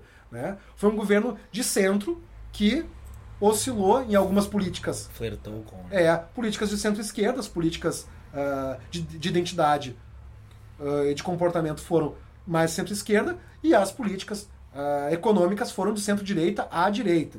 Tá? Né? É o que o André Singer, um ex-petista, fala que é um redistributivismo conservador, porque ele não mexeu nas elites. Ele não mexeu, não tirou nada das elites. Ele, ele apenas pegou o governo e uh, uh, colocou um, um, pouco mais de comida no prato do, do, do mais pobre, mas com o governo, mas não tirou nada das elites. Inclusive, os bancos tiveram lucros astronômicos na época uh, do, dos governos petistas, porque baseou toda a economia no crédito. Né? Baseou toda a economia no crédito. Né? Então, a, a, nossa esquerda não compreendeu. Uh, a, o Mel está comentando né, que acho que só no primeiro ano de governo Lula tivemos nuances de esquerda. Né? Eu acho que é mais ou menos aquela, a, a, aquela questão Melo, Melo, Melo, Melo, Melo. É, a Letícia. É a Letícia? É, a Letícia. Uh, que é quando o treinador, quando o treinador novo uh, chega no time e o time tá... tá uh, o time grande, um dos maiores times do Brasil, por exemplo, vou dar um exemplo, não vou dizer qual é, mas tipo assim, um dos maiores times do Brasil, tipo azul, preto e branco, e tá em crise e chega um treinador e diz, não, vou dar um choque no vestiário, né? Vou dar um choque no vestiário. Então ele dá, ele dá aquele choque, né? Para dizer que ele é diferente, né? Mas naquele primeiro momento, depois ele vai ajustando as melancias na carroça. Você pode dizer que é gremista, meu. O Bolico veio aqui e falou, ele gosta de falar de política, de. É, de, de Grêmio. E de, a gente já falou, tá ligado? Não, mas é, mas é não, assim, até, até, até aproveitar aqui e dar um, dar um grande abraço lá pro pessoal da Tribuna 77 e pro coletivo Eles Vive, né? Um salve lá pro pessoal do, do, do Grêmio. Uh, então, assim, então dá aquele choque. Mas ainda, uh, mas ainda é um pouco. Uh, foi tímido, mas é mais para fazer uma ruptura com alguma, algumas elites e mostrar a qual ele, elites ele estava defendendo ali. Tá? a, a Nina tá falando, eu torço pelo Liverpool, mas estou aqui apoiando meu amigo Marcelo e minha amiga Lara. Isso aí, Nina, valeu. e aí, então, assim, a gente tem, a, gente tem a, essa questão que te governou, cometeu erros, não avançou como, como, como uh, deveria na nossa, na nossa economia, porque não rompeu, né, não, atacou, não, desculpa, não, não, não, não tirou nada das elites. Né? Então manteve as elites intactas, é, o, que o, o que o André Singer fala que é um redistributivismo conservador, porque ele até redistribui renda, mas é o Estado, é o governo redistribuindo renda, mas não está tirando nada daqui e colocando aqui. Tá então não, muda a estrutura, não, não, muda a estrutura econômica do país. Né? Não muda a estrutura econômica do país. Né? Muda só né, a, na, na, relação do Estado, da, da participação do Estado na economia. Né? E que isso funciona a curto prazo. Para que tu possa fazer as mudanças estruturais na economia a longo prazo. O PT, não, o PT não fez isso. Não fez essa mudança na estrutura. Porque o PT nunca se propôs a romper o PT nunca se propôs a romper. O PT dos anos 80, o PT uh, até o fim da União Soviética e queda do Muro de Berlim, o PT sim, ainda era revolucionário, de massas e tal. Mas aí, Depois. depois, ele começa a se coligar. Ele, ele, ele tipo assim, ele deixa de É ser. sobrevivência, né? É, ele É não, ele. sobrevivência, não... É, porque assim, ah, a União Soviética caiu, o Muro de Berlim caiu, então assim, o que, que vai ser daqui pra frente? Né? E aí a gente vai ver, ah, basicamente, uma, uma política econômica de centro-direita, e, e aí os partidos de esquerda se agarram no identitarismo, que sempre foi uma pauta mais da direita, que é a liberdade individual. A liberdade individual sempre foi uma pauta da direita. Né? E a sexualidade, o comportamento, sempre foi uma pauta da direita. Sempre foi uma questão de liberdade individual. Né? E a esquerda absorve isso. Olha, é o que sobrou para nós. Né? Se a política, se como, como economia, ah, nosso viés econômico, não dá mais para falar em socialismo, em planificação de economia, porque a gente perdeu, por assim dizer, porque a União Soviética caiu e o muro caiu, então nos, vamos nos abraçar na questão identitária, que é o que, o, que, o que nos sobrou. Porque na economia a gente vai ter que se abraçar na- no capitalismo. E foi isso que as esquerdas, basicamente. Claro, eu tô, assim, gente, eu tô, tô só Sim, é, sendo bem superficial, porque. Sobre... É, bem superficial porque é o que a gente pode fazer aqui, né? Porque como, né, pela questão do tempo e pela questão do diálogo que a gente está tendo aqui, para poder manter o diálogo, né?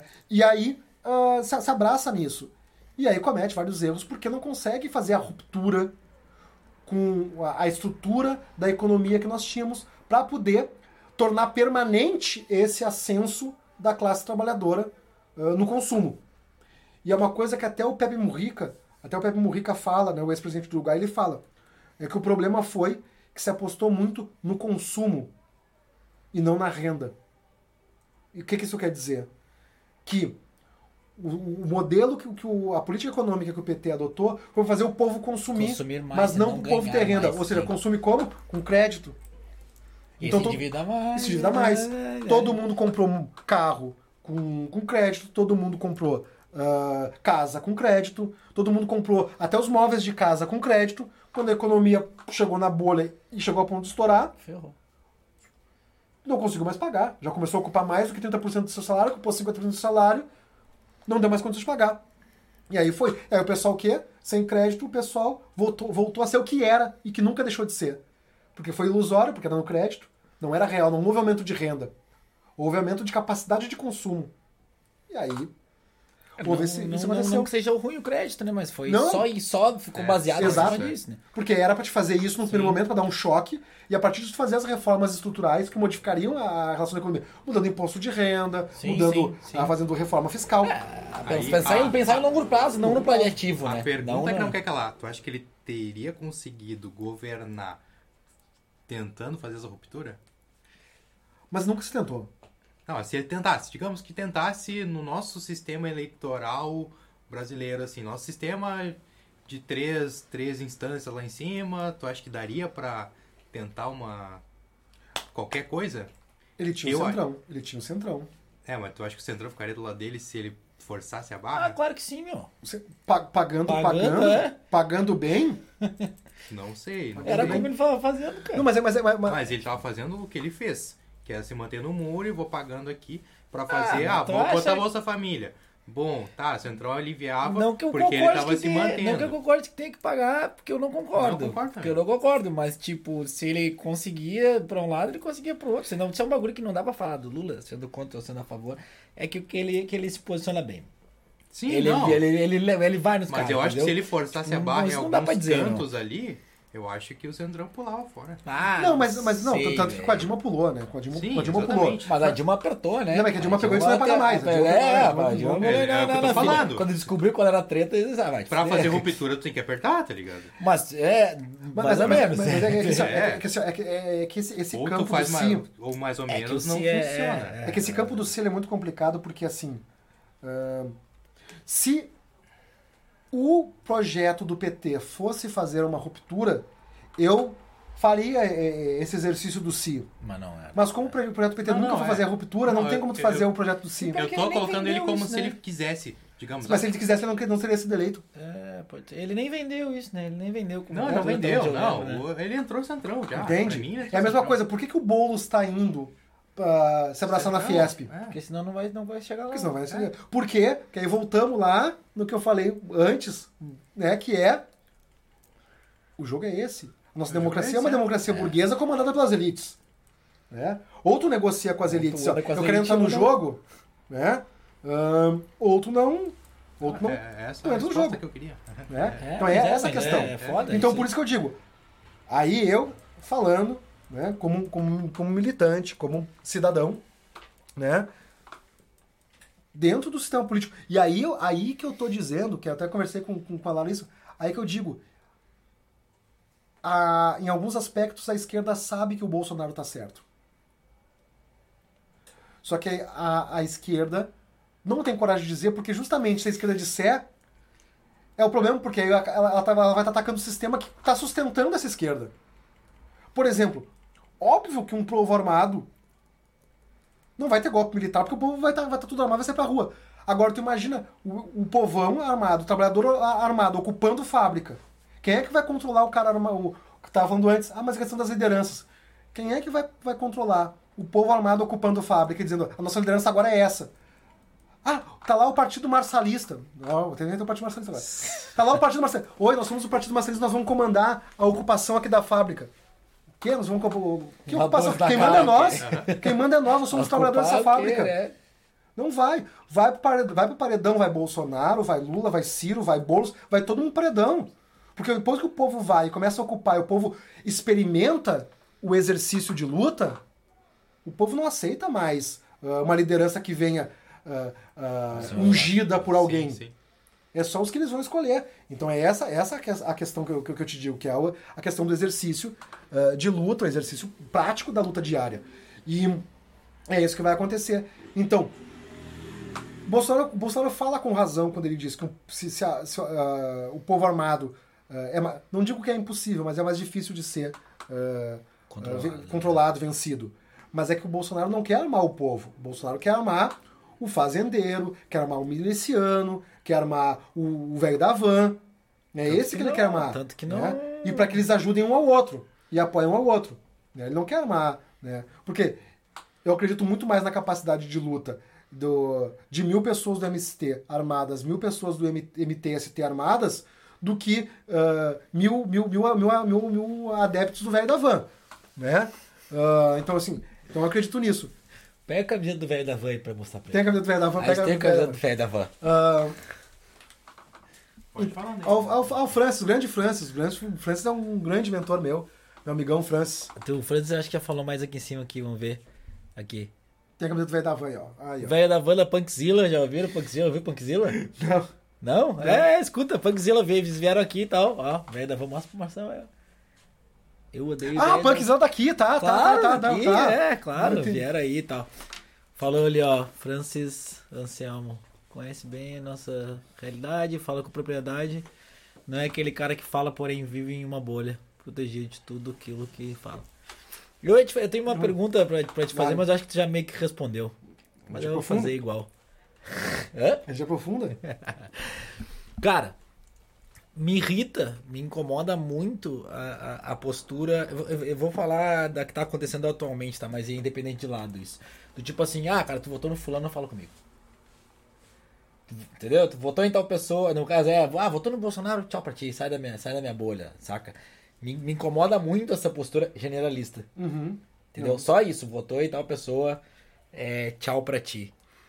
É, e eu já ouvi, por exemplo, o Boulos é, dizendo que, tipo, cara, isso não faz nenhum sentido, assim, porque, né, tem pessoas que votaram no cara que não são sequeladas tal, que, que tipo assim, se tu quer pregar, e aí tu, tu vai saber falar da esquerda melhor do que eu, que eu não sei, do tipo assim, é, não adianta a gente pregar para as pessoas que não que, que, que são iguais. Tipo, abre um culto, então. Não adianta pegar o convertido. É, então, tipo, o que tu acha disso, assim? Pra mim me irrita muito. Acho, acho uma estupidez sem fim. Tipo, votou no fulano, fala comigo. Ou, sabe, ti- tiro da bolha. Ou, né, é, vou te tirar do meu círculo, não, não vou mais. O que, que tu Vou- pensa vou me sobre? intrometendo antes de ele começar pra não cortar o raciocínio dele. Ah, o seriadinho do Terra Plana, assista. Ah, é o. Também recomendo é o muito- documentário do, do, sobre Nós É já muito vamos- pertinente nesse assunto. É. Nós já vamos chegar nas, nas indicações e vai ser essa, pelo jeito, né? Não, não, porque entra nesse assunto, tá Acabou. ligado? Acabou. Acabou, pô. Tinha noção. não, assim, o, o que, que eu te digo? Eu ouvi muita gente ah, na época, especial no Facebook, ah, que hoje é uma coisa de pessoas mais velhas, né? O Facebook, né? O Facebook é do, dos mais velhos, né? Por exemplo, não aguento mais ver os bolsonaristas e tal. Eu vou sair do Facebook, vou excluir minha conta. Não aguento mais que eu tô adoecendo. Ah, ah, porque eu não aguento mais, tô, tô, ado- tô adoecendo. E as pessoas me falavam, Marcelo, como é que tu consegue ficar nas postagens dialogando com os bolsonaristas, aqueles imbecis, fascistas e não sei o que. E eu. E eu disse, cara, se- quando eu tô dialogando com alguém na- na- na- na- nas redes sociais, eu não tô dialogando diretamente com aquela pessoa. Eu tô dialogando com todo mundo que tá olhando. Então eu não tô falando só com aquela pessoa, tô falando com todo mundo que tá lendo aquela, aquela publicação. Né? Então. ah, a Lara, a Lara é muito perspicaz. Ah, então, assim, ahn, a gente tá, a gente tá dialogando também com quem tá vendo aquilo ali. Então, eu acho que quando tu, tu, tu, tu dialoga com a pessoa e tu vê que a pessoa não tem argumentos, e tu consegue, con- continua mantendo argumentos, as outras pessoas que vão olhar aquilo ali vão ficar com uma, Pelo menos a pulguinha com uma pulguinha orelha. lembros. Putz, mas por que, que esse cara. Né? Por que, que esse cara não, não, não, não titubeia? Ele tá, continua ali. E aí eu vi que as outras pessoas não têm, não têm argumento. Então, é um exercício de debate público. E tu não foge do debate público. Né? Ah, Aí, é, aí é uma questão ah, quase, quase ah, aristotélica, né? que é nós só somos seres humanos quando nós estamos no espaço público, quando nós estamos perante o outro. Fora disso, nós somos só seres biológicos. né? Então a gente só é realmente humano, um ser social, né? Até a, a- imagino, o zoon politikon, né? como, como, como falavam no, no- no grego, quando estamos sendo zoon político com outros zoon políticos. né? Então a gente só é um ser pleno eh, dentro da sociedade quando a gente está em ah, na presença dos outros no embate público. E hoje as redes sociais são um espaço público. né? Então eu dizer, não, eu não aguento mais ah, ah, ver esses bolsonaristas e o que, as bobagens que eles falam, então eu vou me, me isolar na minha bolha. Não é problema nenhum. Quando eu me isolo na minha bolha, eu estou só dando espaço para que eles fiquem e se espalhem. Né? Então eu acho assim, a- nós temos hoje como obrigação, como cidadão, nós temos como, como obrigação ocupar cada um dos espaços públicos que nós tenhamos para debater com essas pessoas, mesmo que a gente perceba que, não, que o debate não vai a lugar algum. Mas sempre vai ter alguém observando, sempre vai ter alguém lendo, sempre vai ter alguém vendo. E com essa outra pessoa, nós podemos ah, estar semeando alguma coisa. Nem que seja a dúvida nela sobre a- a- as certezas que ela tem. Pra ir pesquisar, pra ir ver qual é. Pra ir- Eu não acho que é hoje, eu acho que a gente tem que ter isso aí. Pô, conversa com os loucos, sabe? Escuta, conversa, escuta, né? É, como, como eu falei, a gente, tem que voltar um passo, um passo atrás, É. essa é a nossa ideia, e, e voltar para a questão do, do, do- da formiguinha. É com um aqui, é com um ali, né? Simplesmente se ausentar por acreditar que. eh, que ah, eu não aguento por uma questão da minha, da minha saúde. Meu velho. Não temos fascismo no Brasil. Mas se permitir que Bolsonaro. Que a. Não temos isso. Não temos fascismo Não no Brasil. não, temos. sim, não temos. Se chegar um ponto que os militares cansarem, o grande empresariado cansarem, com, com isso tudo que o Bolsonaro é, e ele for reeleito, aí um fascismo como pode acontecer. E aí a tua saúde é o menor dos problemas. Tua saúde mental é o nosso problema, por quê? Hoje nós temos todo o nosso histórico de vida em tudo que é rede social, em tudo que é, que, que é Ah, não, questão ideológica.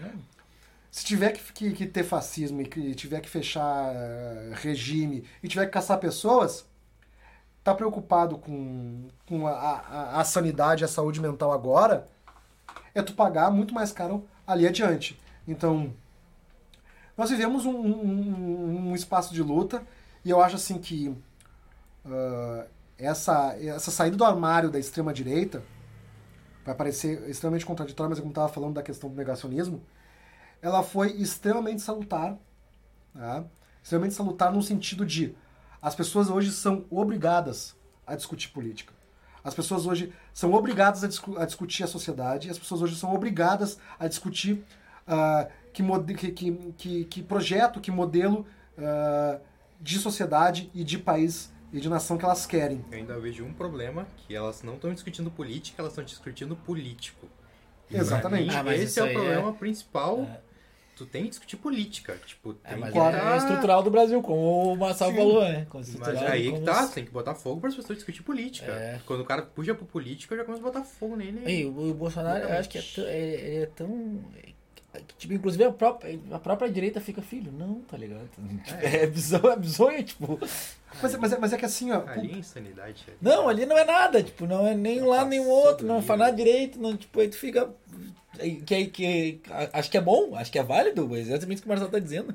Concordo, tipo, é um, vamos dizer, entre aspas, um mal necessário. É, pra, tipo, cara, agora eu sou você, vou ter que se posicionar direito. Até, até porque o. Até porque você, vou, vou, vou parecer até o Túlio Milman falando, o Túlio Milman falou isso, né? Uh, eu, eu, odeio eu parafrasear o Túlio Milman. Mas o. Acho que foi o, o Túlio Milman mesmo. Mas o Bolsonaro é o menor dos nossos problemas. Porque não é o Bolsonaro que está aprovando as coisas no Congresso. É, exatamente. Né? O, o, o Salles falou, ah, vamos passar a boiada, e a boiada está passando no Congresso. Cara, a, a, a... E ficou escancarado agora com esse acordo que o Senado não cumpriu.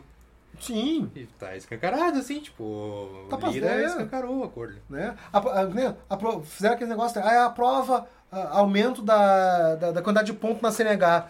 Uh, que maravilha! Né? Aí agora uh, aprovaram uh, a sobrecarga de, de, de, de, peso nos caminhões. Para não ser mais multado, que antes era até 5% de sobrepeso, não era multado, mas era uma demanda dos caminhoneiros.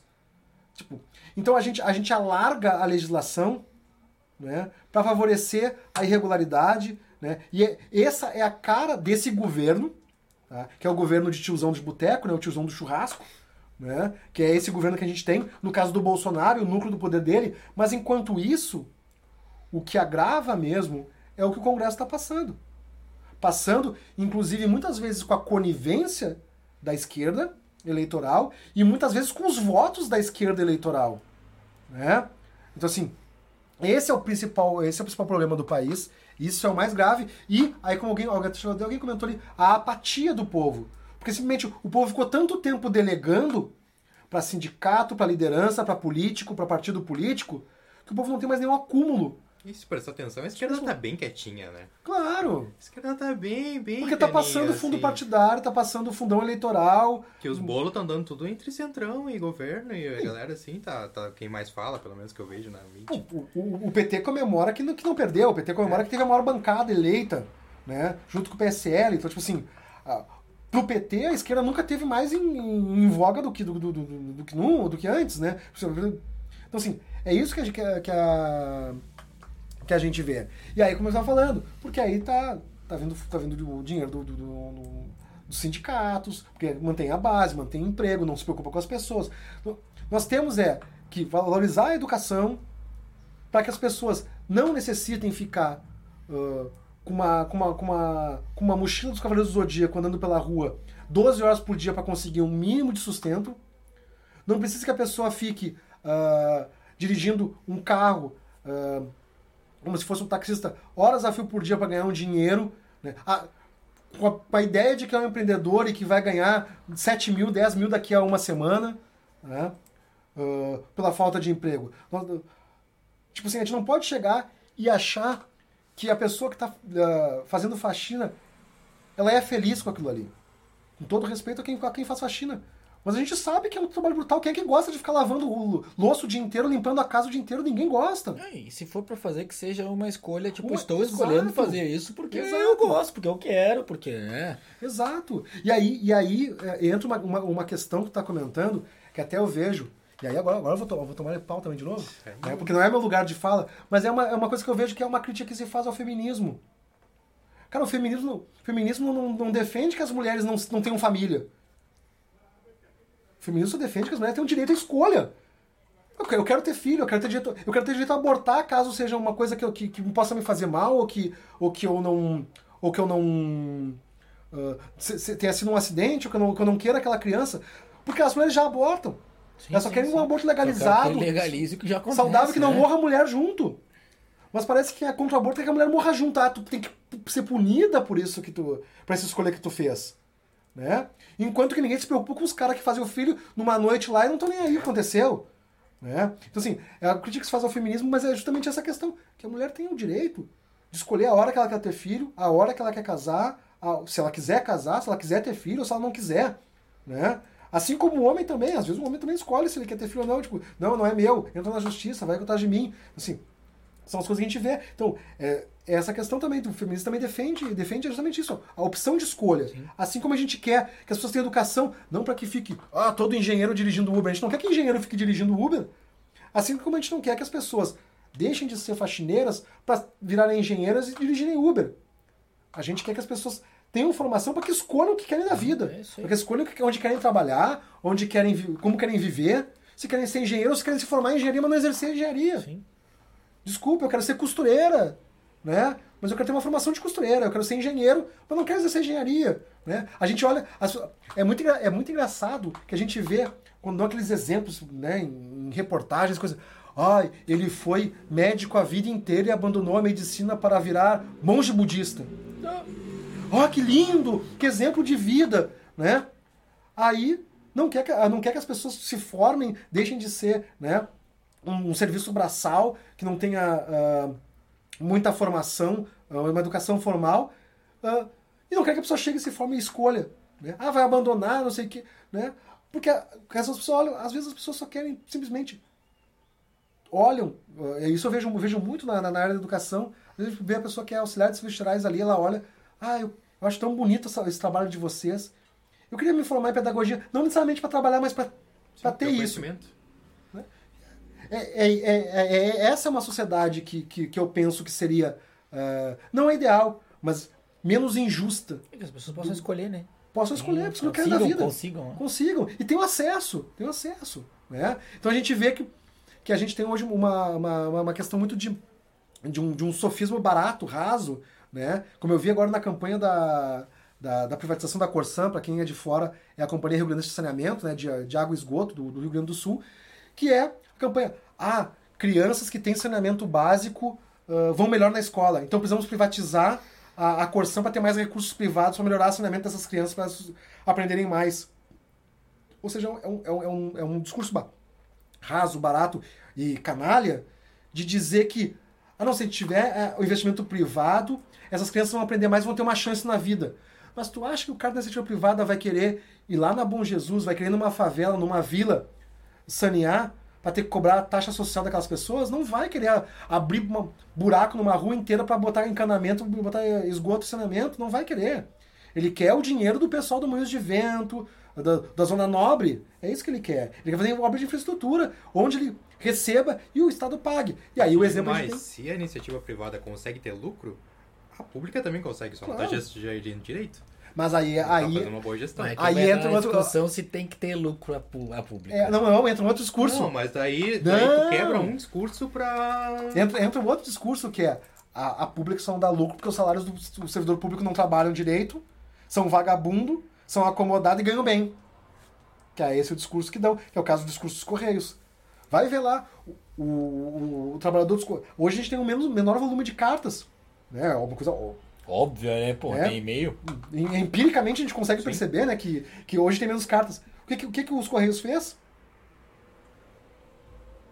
Aumentou o tamanho eh, do peso da bolsa que os caras podiam carregar. Não lembro, não lembro exatamente os dados agora, mas é tipo assim, era como se fosse o carteiro por dia carregava 5 quilos de, de, de encomendas, hoje carrega 8. E a cervical, a lombar é... É. E aí a, alegação é que o carteiro ganha bem, eh, tem que fechar, porque não dá lucro os Correios, porque mudou. Só que aí a gente vai ter toda aquela discussão de que empresas privadas hoje transportam pelos Correios, porque os Correios é mais barato. E aí já vem o presidente e diz, é, mas tem. Mas eles não. Se a gente privatizar os Correios assim como ele tá, as empresas privadas não vão querer, elas querem só onde dá lucro. Mas quem é que vai querer comprar uma empresa que não dá lucro? Só, só o sócio, aquele, o Marcos Limonges, né? Comprava É, as empresas quebradas quebrar, pra, pra ajudar e né? vender depois. Só o Marcos Limonges, o sócio. Mas ninguém vai querer comprar a empresa quebrada. Aí o Moron tá dizendo, não, mas nós já temos um projeto pra esses lugares que eles não vão querer, a gente botar uma outra empresa estatal de correios. Né? Porque é, é- é assim, Porque porque... vai continuar a mesma coisa. Exata, exatamente. É, que, o- é, que é a visão de uma né? sociedade. É, É uma visão de uma sociedade onde ah, os, o- os mais pobres pagam caro pelos serviços públicos e não têm o atendimento aos serviços públicos, né? Porque igual o pessoal lá na, na, na periferia está pagando energia, água, luz, transporte, está pagando seus impostos. né? E o pessoal mais rico só tem ah, a- o, o outro lado, né? O outro lado do balcão, que só, o que só recebe. Né? Enquanto o cara do Uber paga IPVA da moto, tá? o cara que tem helicóptero e iate não paga IPVA. Né? Aí a gente vê as discrepâncias e os absurdos que tem na nossa sociedade e que ah, o discurso li- liberal só vem legitimar. Tá? Então, assim, o discurso de centro-esquerda, o discurso de esquerda, que nem é tão de esquerda assim no Brasil, tá? de apenas humanizar a nossa sociedade, tá? que é um discurso social, social-democrata, tá? que é a questão de precisamos humanizar o capital. Cara, isso a escola de Chicago, que é a meca do liberalismo econômico, da extrema-direita, né? da extrema- da- da extrema-direita, não, que hoje a extrema-direita a gente quer dizer a coisa mais radical e reacionária, mas da esquerda, liber- da direita liberal, que quer uh, capital comandando tudo, mercado, livre mercado, esse tipo de coisa, os caras estão dizendo tem que diminuir as desigualdades sociais. Eles entenderam que um funcionário que trabalha, que vive bem, ele vai trabalhar melhor Sim. e gerar mais lucro. Então, se todo mundo ganha, por que, que a gente vai fazer alguém perder? Tipo, Sim, né? Porque, se- porque senão as, as pessoas não vão conseguir consumir. Sim, E sem consumir a economia mundial vai quebrar. sim. Isso a escola de Chicago já percebeu. E a, e a, e a es- nossa esquerda, infelizmente, continua romanceando isso como se fosse um grande avanço humanizar ah, o capital. Humanizar o capital é uma é uma necessidade ultrapassada já. Não é um avanço. Foi, já. É. né? Não à É, toa é o capitalismo já incorporou o black money, o picking money, o, né, o green money. Tudo aquilo que eram demandas da década de 90 da, da, da esquerda, hoje o capitalismo já incorporou e já está ultrapassado. Tipo, o green money, o black money o, e o pink money já estão incorporados ao, ao mercado do capitalismo. Então, não é um discurso mais que... Aí todo mundo se, se, se apavora. Ai, como é que pode ter um LGBTQI a, a mais de direita? Ué, por quê? Pode. Porque ele entende que se ele estiver consumindo, ele tiver poder, ele for rico e, e, e tiver grana para consumir, ele não vai ser discriminado, ele vai ser aceito nos lugares. Porque é a questão, o recorte que infelizmente nossa esquerda perdeu, que é o recorte de classe. A gente fez o recorte de gênero, né? a gente fez o recorte de sexualidade, a gente fez o recorte ah, de geração, né? de, de raça etnia, mas a gente perdeu o recorte de classe, que é não, ele não está descolado. né? Ele não está descolado disso. E o, agora até que eu tô com a camiseta do Malcolm X. E o Malcolm X, quando ele vai fazer a viagem dele a Meca, que ele tinha aquela, que ele achava que a questão era puramente racial da segregação nos Estados Unidos, quando ele vai para Meca, ele começa a ver ah, muçulmanos, bran- negros, brancos, ah, por questão de classe, eles também eram segregados. Ele disse: opa, a questão não Tem é só racial. É racial. Tem a não, tem, não tem só a questão racial, tem a questão religiosa e tem a questão de classe. E aí o Malcolm X se aproxima mais ainda do marxismo, né? Ah, os Panteras Negras também, né? Os Panteras Negras que diz não, a gente não precisa de uma revolução somente racial nos Estados Unidos. Os direitos civis não vão dar conta. A gente não quer só consumir. A gente não quer só ser aceito pela sociedade. A gente quer mais. A gente quer uma sociedade diferente. E para isso nós temos que compreender que enquanto a gente continuar sendo pobre, a gente não vai ter essa sociedade diferente.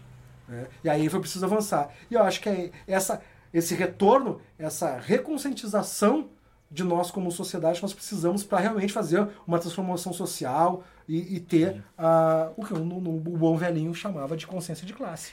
Né? Pergunta ali do Francis É. Lemos. Ah, Vou ler a última pergunta e indicação, Ah. porque já estão quase duas horas falando aqui. É, eu, Ah, eu levando falei. em conta os desafios do próximo governo federal que torço que não seja do genocida, o que fazer para que o povo pare de passar fome? Acho que falamos já meio que. né, Fran- sobre isso. Tirando Tirando o milagre. Francis, eu, Senhor do milagre. Eu falei que o, o, o que não feito, o que não foi feito pelos governos petistas, que é justamente o que tem que ser feito. Ah, tu não tira do governo, tu não tira do Estado para dar pros, pro, pro, mais pobres. Redistribuiu a renda toda. É, tu tem que, tu tem que tirar de quem expropria o Estado. Né? Quem expropria o Estado hoje é o cara que tem helicóptero, iate uh, e não paga IPVA, é o cara que, que recebe alto e não tem. Uh, recebe lucros e dividendos da, da, empresa e das ações na bolsa e não paga imposto sobre isso. Uh, tu tem sobre o cara que tem um monte de, de terra improdutiva que ele não usa, fazendo especulação imobiliária, né, acumulando. Tá, até eu já mostrei pra Lara. Tu vai ali na, na, na beira da, da 290, ali perto da patrulha, tem aquela baita placa do Zafra lá indicando que toda aquela área, a beira da estrada, extremamente valiosa, é do Zafra, da companhia Zafra, que é aqui do Rio Grande do Sul muito grande para quem é de fora, que é só esperando a cidade crescer para quando alguém precisar comprar, vai ter que comprar do Zafre. Né? Em várias cidades é assim. Né? E aí a gente vai ter para o interior as grandes fazendas, né? áreas improdutivas. E, e aí a gente vai que reforma agrária, tá? reforma agrária não é uh, uma pauta uh, de comunista. Reforma agrária é uma necessidade econômica. Né? É uma necessidade econômica. Se a gente vai ver os dados do, da agricultura familiar, eles são excelentes. Uh, eles são excelentes e são muito melhores em relação à inadimplência, de, de, com relação ao crédito, com relação ao grande empresário. O, o grande empresário fica dois, três anos pegando crédito, não paga e pede uma securitização. Aí vai lá o deputado amigo dele e pede, securitiza a, vida da, da, a dívida da região lá, de tal lugar, dos amigos dele. Que é a questão que a gente estava falando, lá da Nina. Ah, sobre andar com os ricos e poderosos. Sim. É justamente isso. Tu anda com rico e poderoso, tu acumula dinheiro. Tu não precisa, porque tu tem os contatos, eles vão, os contatos vão trabalhar para ti. Resolver pra ti. Né? Vão resolver para ti. Então essas questões. E Francis, infelizmente, ah, só para pra. A gente não tá no tempo, né? Mas não, assim, não, Francis. Eu tô olhando sua conferência tá rodando. Infelizmente, Francis, qualquer governo que seja eleito uh, pelas urnas, qualquer governo, tá? Uh, não vai enfrentar isso. Tá? O próprio Lula? O, como eu falei, o Boulos está se, se, se, se, aproximando dos grandes empresários. O Lula já está negociando com o pessoal lá uh, do PMDB, que chamam de golpista, o MDB golpista, que deu o golpe na Dilma. Tá lá ele namorando, foi visitar o Gedel, o cara dos 53 milhões lá na, na de bala no apartamento. Né? Então, o, o Lula já está negociando para trazer o, o, o, MDB e o Centrão de volta para o seu lado. Então vai ficar uma, um jogo, do, um, um cabo de guerra do bolsonarismo com o lulopetismo, de quem é que vai levar o Centrão próximo, próximo uh, próximas eleições, quem é que vai, quem é que vai casar com, com, com o Centrão hoje? Né? Hoje o, o, o Centrão tá casado com o Bolsonaro. Mas o Lula tá ali, ó, oh, tu já namorou comigo, vem namorar de novo comigo. Tá nessa negociação. E aí tá entrando a reforma política, todo mundo tentando ver na reforma política qual é a melhor forma de trazer o Centrão pro seu lado. Né? Porque aí tu tem palanque nos, nos, nos estados, nos municípios para trazer. E se aliando com o Centrão, volta aquela questão que tinha colocado se aliando com o Centrão, tu não vai tirar nada da boca do, do, dos mais ricos. Tu vai simplesmente, se tiver que fazer uma política de, de redução da desigualdade social, é de novo tirar do, dos cofres do Estado para uh, custear uh, as políticas de, de emprego e renda. E aí vai acontecer o quê? Nós já estamos né, uh, com a bolha desse com as contas públicas estouradas. Estão é. completamente estouradas e aí vai acontecer o quê? Vai ter que se uh, romper uh, mais ainda as contas públicas para poder custear isso, porque os ricos, as elites, não vão aceitar, hipótese alguma, ceder em nenhum centavo. Porque quem tem mais, quer justamente mais, não quer nenhum centavo. Que foi mais ou menos o que aconteceu nos governos lupetistas. Porque ainda tinha margem. Mas tinha margem aonde? Na questão do crédito, para expandir naquela época. Só para vocês perceberem, julho, julho de 2021, bateu todos os recordes de, de tomada de crédito no país. Julho de 2021. Dois meses atrás. As pessoas tomaram crédito como nunca, a gente bateu recorde. Né? São praticamente 50, são mais de 52% do PIB uh, uh, referente em crédito tomado pelas pessoas. Por quê? Porque as pessoas estão tomando crédito porque as pessoas não conseguem nem pagar a conta de energia, a conta de gás, estão tomando crédito. Ora, por isso que o Paulo Guedes, o nosso, o nosso ministro da Fazenda, está dizendo que, o, que tá tudo dentro do jogo. Porque, lógico, os amigos dele, o pessoal que senta para fumar um charuto, tomar um, um bom scotch com o Paulo Guedes, é, os, é a turma dos bancos. Que para eles está tudo bem, eles estão lucrando, tá, todo mundo tá tomando crédito. O spread, que é o que o, o, a diferença entre o que um banco toma uh, de dinheiro com relação ao que ele empresta, o spread, que é, não, não, é, não é o lucro, é simplesmente a diferença do valor que ele pega no mercado para emprestar aqui, o spread do Brasil é, é, é- é um dos maiores do mundo. Está muito acima dos níveis internacionais. Então é um baita negócio ser banqueiro no, no- no- no Brasil. Né? Porque aí acontece o quê? Quando o teu banco tá lucro, dá lucro, tu não paga imposto sobre esse lucro. Então tu, é- é- a banca nunca perde. É esquema de ganha-ganha. E ganhou muito com os governos do PT e tá ganhando mais ainda com o governo do Bolsonaro, porque é o Paulo Guedes, que é um banqueiro, assim como foram os ministros do- do- dos governos Lula, os governos petistas, também é um banqueiro que está lá hoje, que é o, que é o, que é o Paulo Guedes. Né? Então, por isso que ele está dizendo que tá tudo dentro do jogo, porque o jogo está funcionando.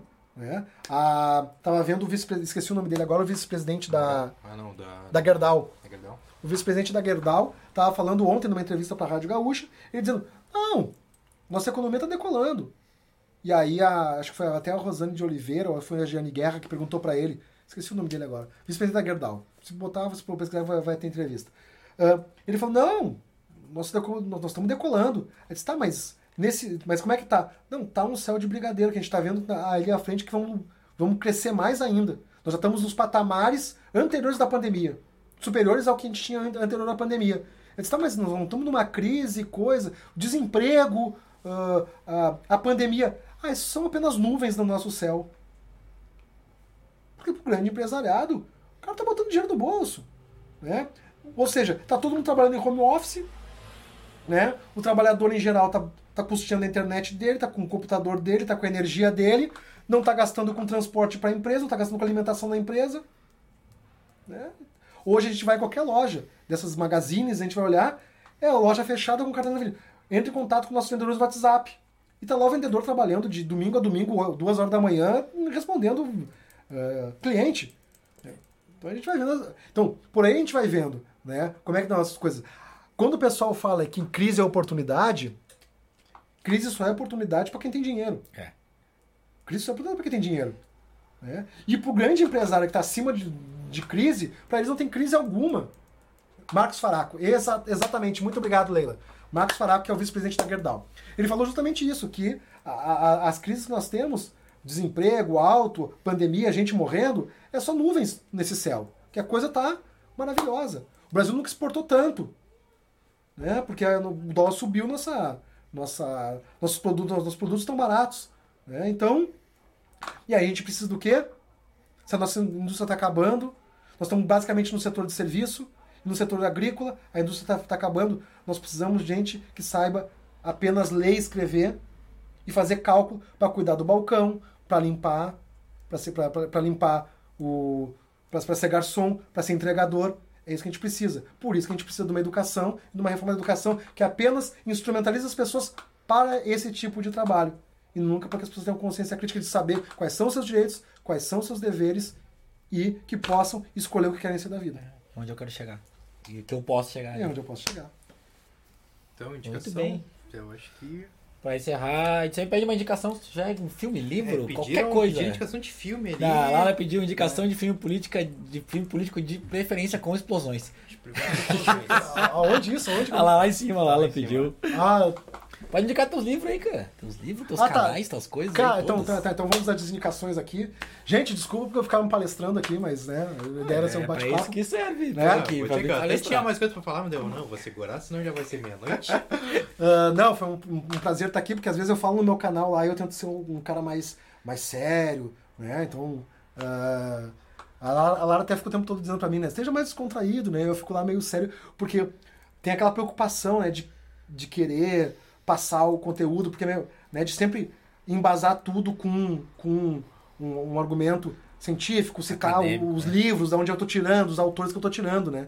Aqui, a ideia era mais a gente ser, né? Bater um papo um pouco mais, mais, mais descontraído, não sem o rigor, ah, né? Com informação Não- útil. isso, com informação útil, com, com, com rigor, né? Ah, e aí eu cito meu canal, canal do Marçal, lá no YouTube, tá? Canal do Marçal. Tem um... Depois, depois que eu fiz o meu canal do Marçal, que foi lá no ano passado, no início da pandemia, descobri que tinha mais uns 15 canal do Marçal. Mas no canal do Marçal tá lá, aparece os Três Porquinhos, né? Os Três Porquinhos, pra quem não, não sabe, né? Na, nas ciências sociais a gente conhece que é o, o, o Max Weber, o Karl Marx e o Emily Durkheim, são os três porquinhos da, das ciências sociais. Né? Então tem uma fotinha com os três porquinhos lá, e a imagem do, do Charlie Chaplin no Tempos Modernos é a capa do meu canal. Canal do Marçal, pode procurar lá que, que, que acha.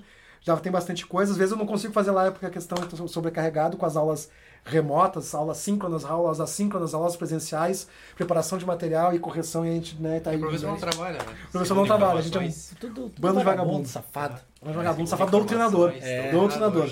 Quando as, pessoas, quando as pessoas me chamam, falam que o professor é doutrinador, eu me sinto Apolo, sabe? Aham. Eu, me sinto, eu vou batendo rock, que eu me sinto Apolo doutrinador. né? Então, ah, so- então vamos lá, as indicações, então vou lembrar, que tem a Tiro, Porrada e Bomba, né, que meus amigos adoram filme de Tiro, Porrada e Bomba. É, sobre a questão do Afeganistão, é interessante, todo mundo está indicando, né, o Rambo 3, que aparece o Osama Bin Laden no Rambo 3 e explica um pouco como surgiu ah, o estado, o, a Talibã, financiado pelos Estados Unidos. né? Então tem o Rock 3. Uma das melhores séries que eu já vi na vida, que é maravilhosa e eu, eu mostro, mostro um pouco porque os, os, o- o- os negros do- da nação do Islã queriam ah, um Estado, ah, parte do Estado americano, um Estado só de negros, eles queriam ah, um separatismo. Né? Então tem uma série que pincela isso, dá uma pincelada nisso, que é a série ah, The Man in the High Castle, O Homem do Castelo Alto, Comecei a ver Série- parei. série enlouquecedora, maravilhosa, que é ah, sobre ah, o que aconteceria se, né, meio uma coisa meio Marvel, né? O que aconteceria se, quem é da Marvel vai saber o que se refere, o Vigia, if, né? É o, o Vigia que sempre vinha com o que aconteceria se. O que aconteceria se a Alemanha e os japoneses tivessem vencido a Segunda Guerra e tivessem invadido os Estados Unidos. E aí tem uma passagem, um único spoiler que eu vou colocar, tem uma passagem quando um momento que o que, que a eh, que a resistência começa a vencer, que eles pedem o auxílio da, dos comunistas negros, né, dos negros comunistas, que é uma alusão aos Panteras Negras, que eles pegam a bandeira dos Estados essa bandeira nunca nos representou, nunca nos aceitou e nunca nos, nos quis, e agora é nós que não queremos ela. Né? Então é mais ou menos isso que é o que defendia a nação do Islã, da qual o Malcolm X fez parte, depois ele rompe, né? e aí ele se aproxima ah, do marxismo, leninismo, né? E aí ele defende que tem esse recorte de classe, de que não é só a questão racial, a gente precisa da questão de, de classe, e é necessária uma luta de classes completa, não só ah, geracional, ou étnica, ou de homens contra, mulheres, que é o que o feminismo também prega. O- ao- dentro dos feminismos, né, há muitos feminismos, né?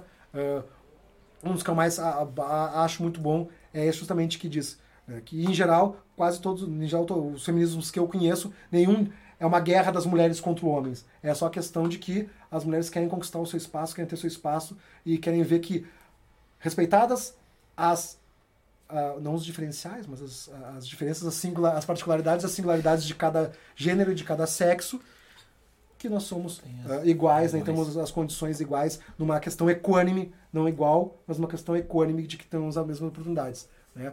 E, deixa eu ver aqui, Manda o link aí, Lara. isso aí, Manda o link ah, aí no chat Melo aí Melo, pessoal. né, o Felipe Dick, muito bom, O Homem do Castelo Alto. E aí, qual é a outra dica sobre a questão ah, política? Deixa eu ver. Ah, tinha mais alguma é a questão política sobre o que, que é, em geral? Não, que tu quiser, é livre. Ah, tá, é. tá, tá, tá, tem, tem, tem o, o, o Jovem Marx, né, que a Jovem gente Marx, já vi. citou. Tem que é- dois, eu acho, tem, tem dois do Marx, eu acho, na eu acho que, sa- que saiu um. Tem o Jovem Marx, tinha um outro. Não era do Marx, será?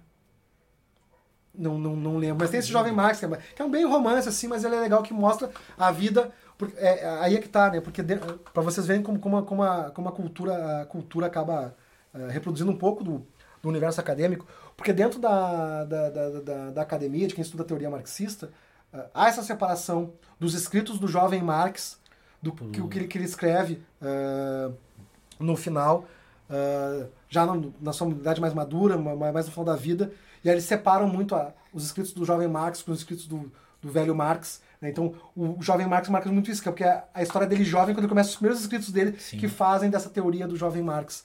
Né? E. Deixa eu ver. Ah, e. Pra. Já que a gente está em setembro, né? Aproveitar que a gente está em setembro. A gente nem tocou nesse assunto, que a Lara me preparou para que a gente tocasse nesse assunto. A gente não tocou nesse assunto, já que a gente está em setembro. O que eu indico é as memórias do, do Garibaldi, né? do Giuseppe Garibaldi, escritas pelo grande Alexandre Dumas. Né? Então, a, a, a gente, eu sempre, sempre brinco, né? É, é tão absurdo, né?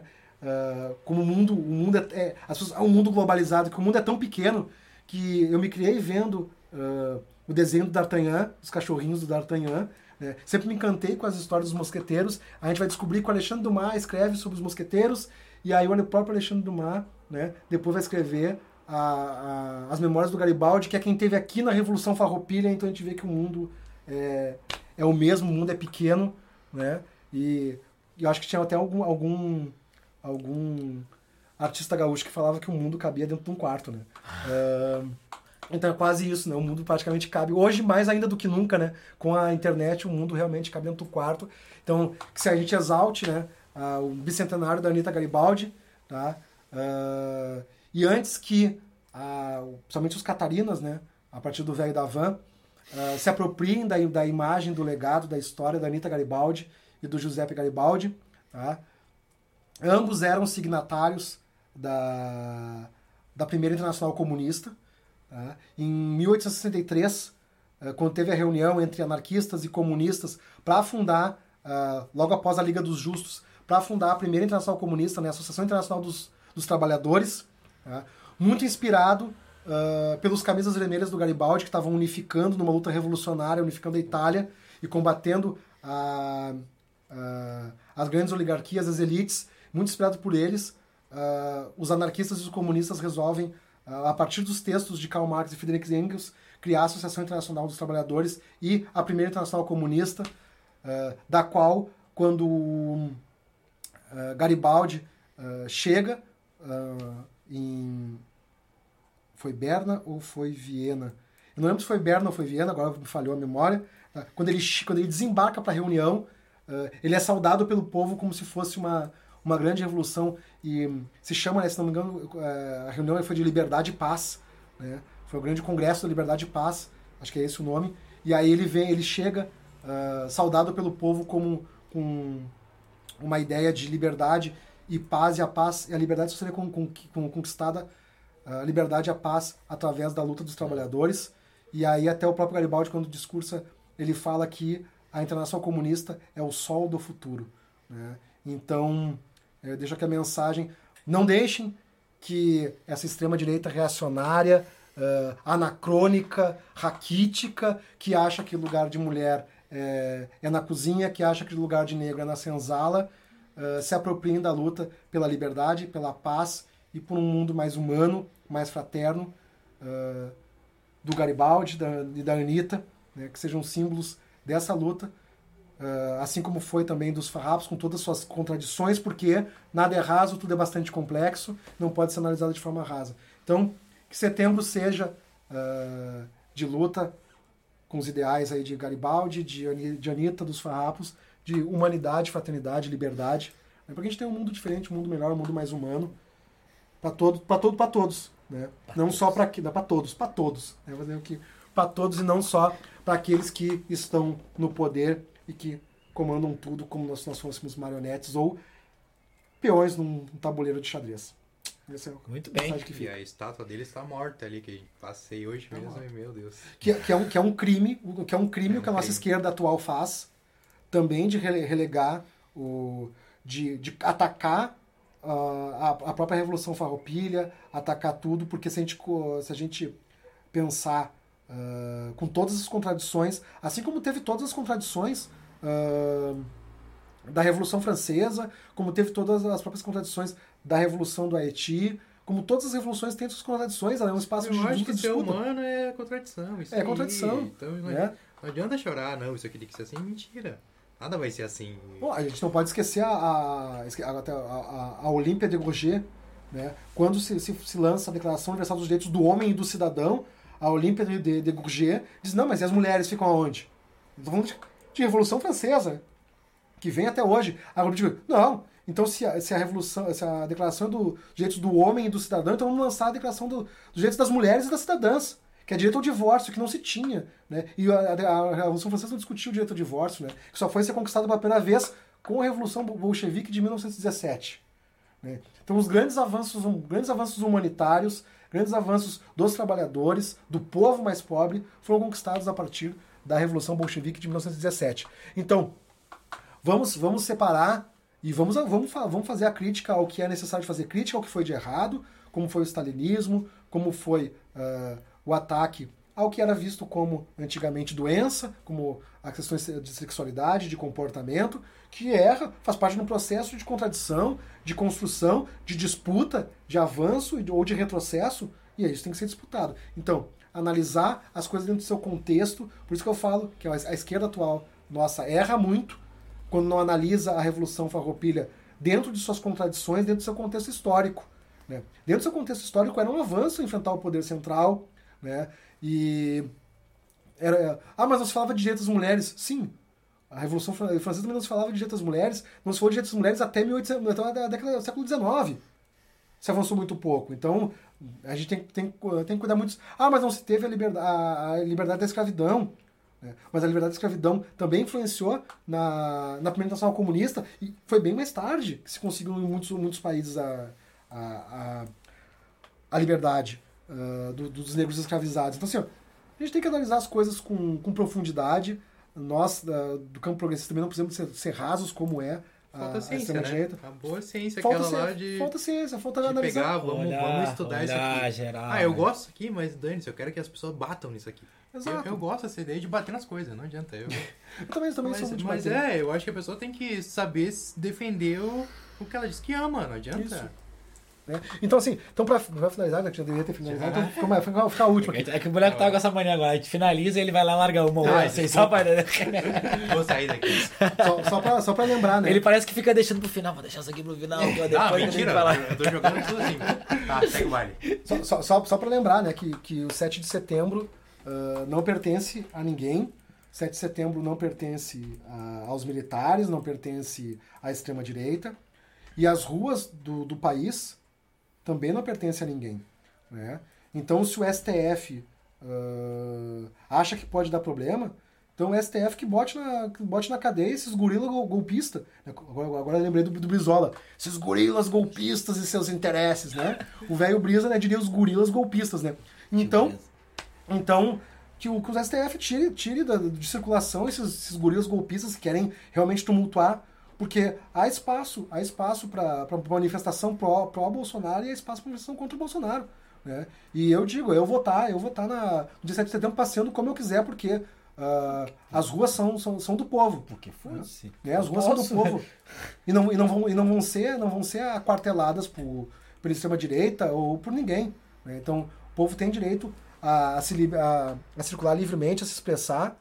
E acho que cabe a todo mundo sem medo, sem se expressar e para dizer, né? Pelo bem do Brasil, fora Bolsonaro, pelo bem do Brasil, tem que acabar, tem que acabar com esse governo que realmente é um governo genocida, é um governo que, que ataca todo mundo, né? Acabou, tá acabando com a classe média, tá pauperizando os, os trabalhadores, tá tipo, tá fazendo tudo que é, que é, que é o de pior, independente de ser extrema-direita ou seja lá o que for. Mas tá. Eu não, eu tô, não, tô, não, tô, não vou nem chamar de, de, de, de, questão de fascismo, falar das questões uh, uh, que o pessoal mais delicado, acha mais delicado de tocar. Mas por questão econômica prática da, da, da barriga que ronca. Sim, tá? sim. É um governo que está empobrecendo a classe, a classe, média, é um governo que está desempregando quem trabalha, é um governo que está pauperizando quem, quem não tem trabalho, é um governo que está matando de fome e de doença quem não tem o que comer. Né? E está só enriquecendo quem está lá no topo, mas quem está no topo, no topo mesmo. Porque até quem está um pouco abaixo do topo não está enriquecendo, está empobrecendo. Quem está no topo é. nem precisava do governo, né? ele vai enriquecer e pronto. Né? É, então, precisa, tipo... então é isso. Então assim, tem que, uh, vamos, pelo bem do Brasil, né? Uh, pedir que saia esse governo e se o outro. Ah, mas se, se o outro governo. Se o outro governo que vier, derruba de novo. Derruba de e novo. Assim nós vamos, assim nós vamos. Até que tenha um assim governo que defenda e, e parar de delegar uh, as nossas demandas, as nossas necessidades para outras pessoas, sejam quem for, uh, seja quem for, sindicato, uh, partido político ou, ou, político, seja ele de esquerda ou direita. Né? Os sindicatos e os partidos políticos têm que ser ferramentas dos trabalhadores do povo, não ser uh, quem leva o, part... o, o, povo a reboque. Né? Então acho que isso que é importante a gente também ter em mente. Então tá.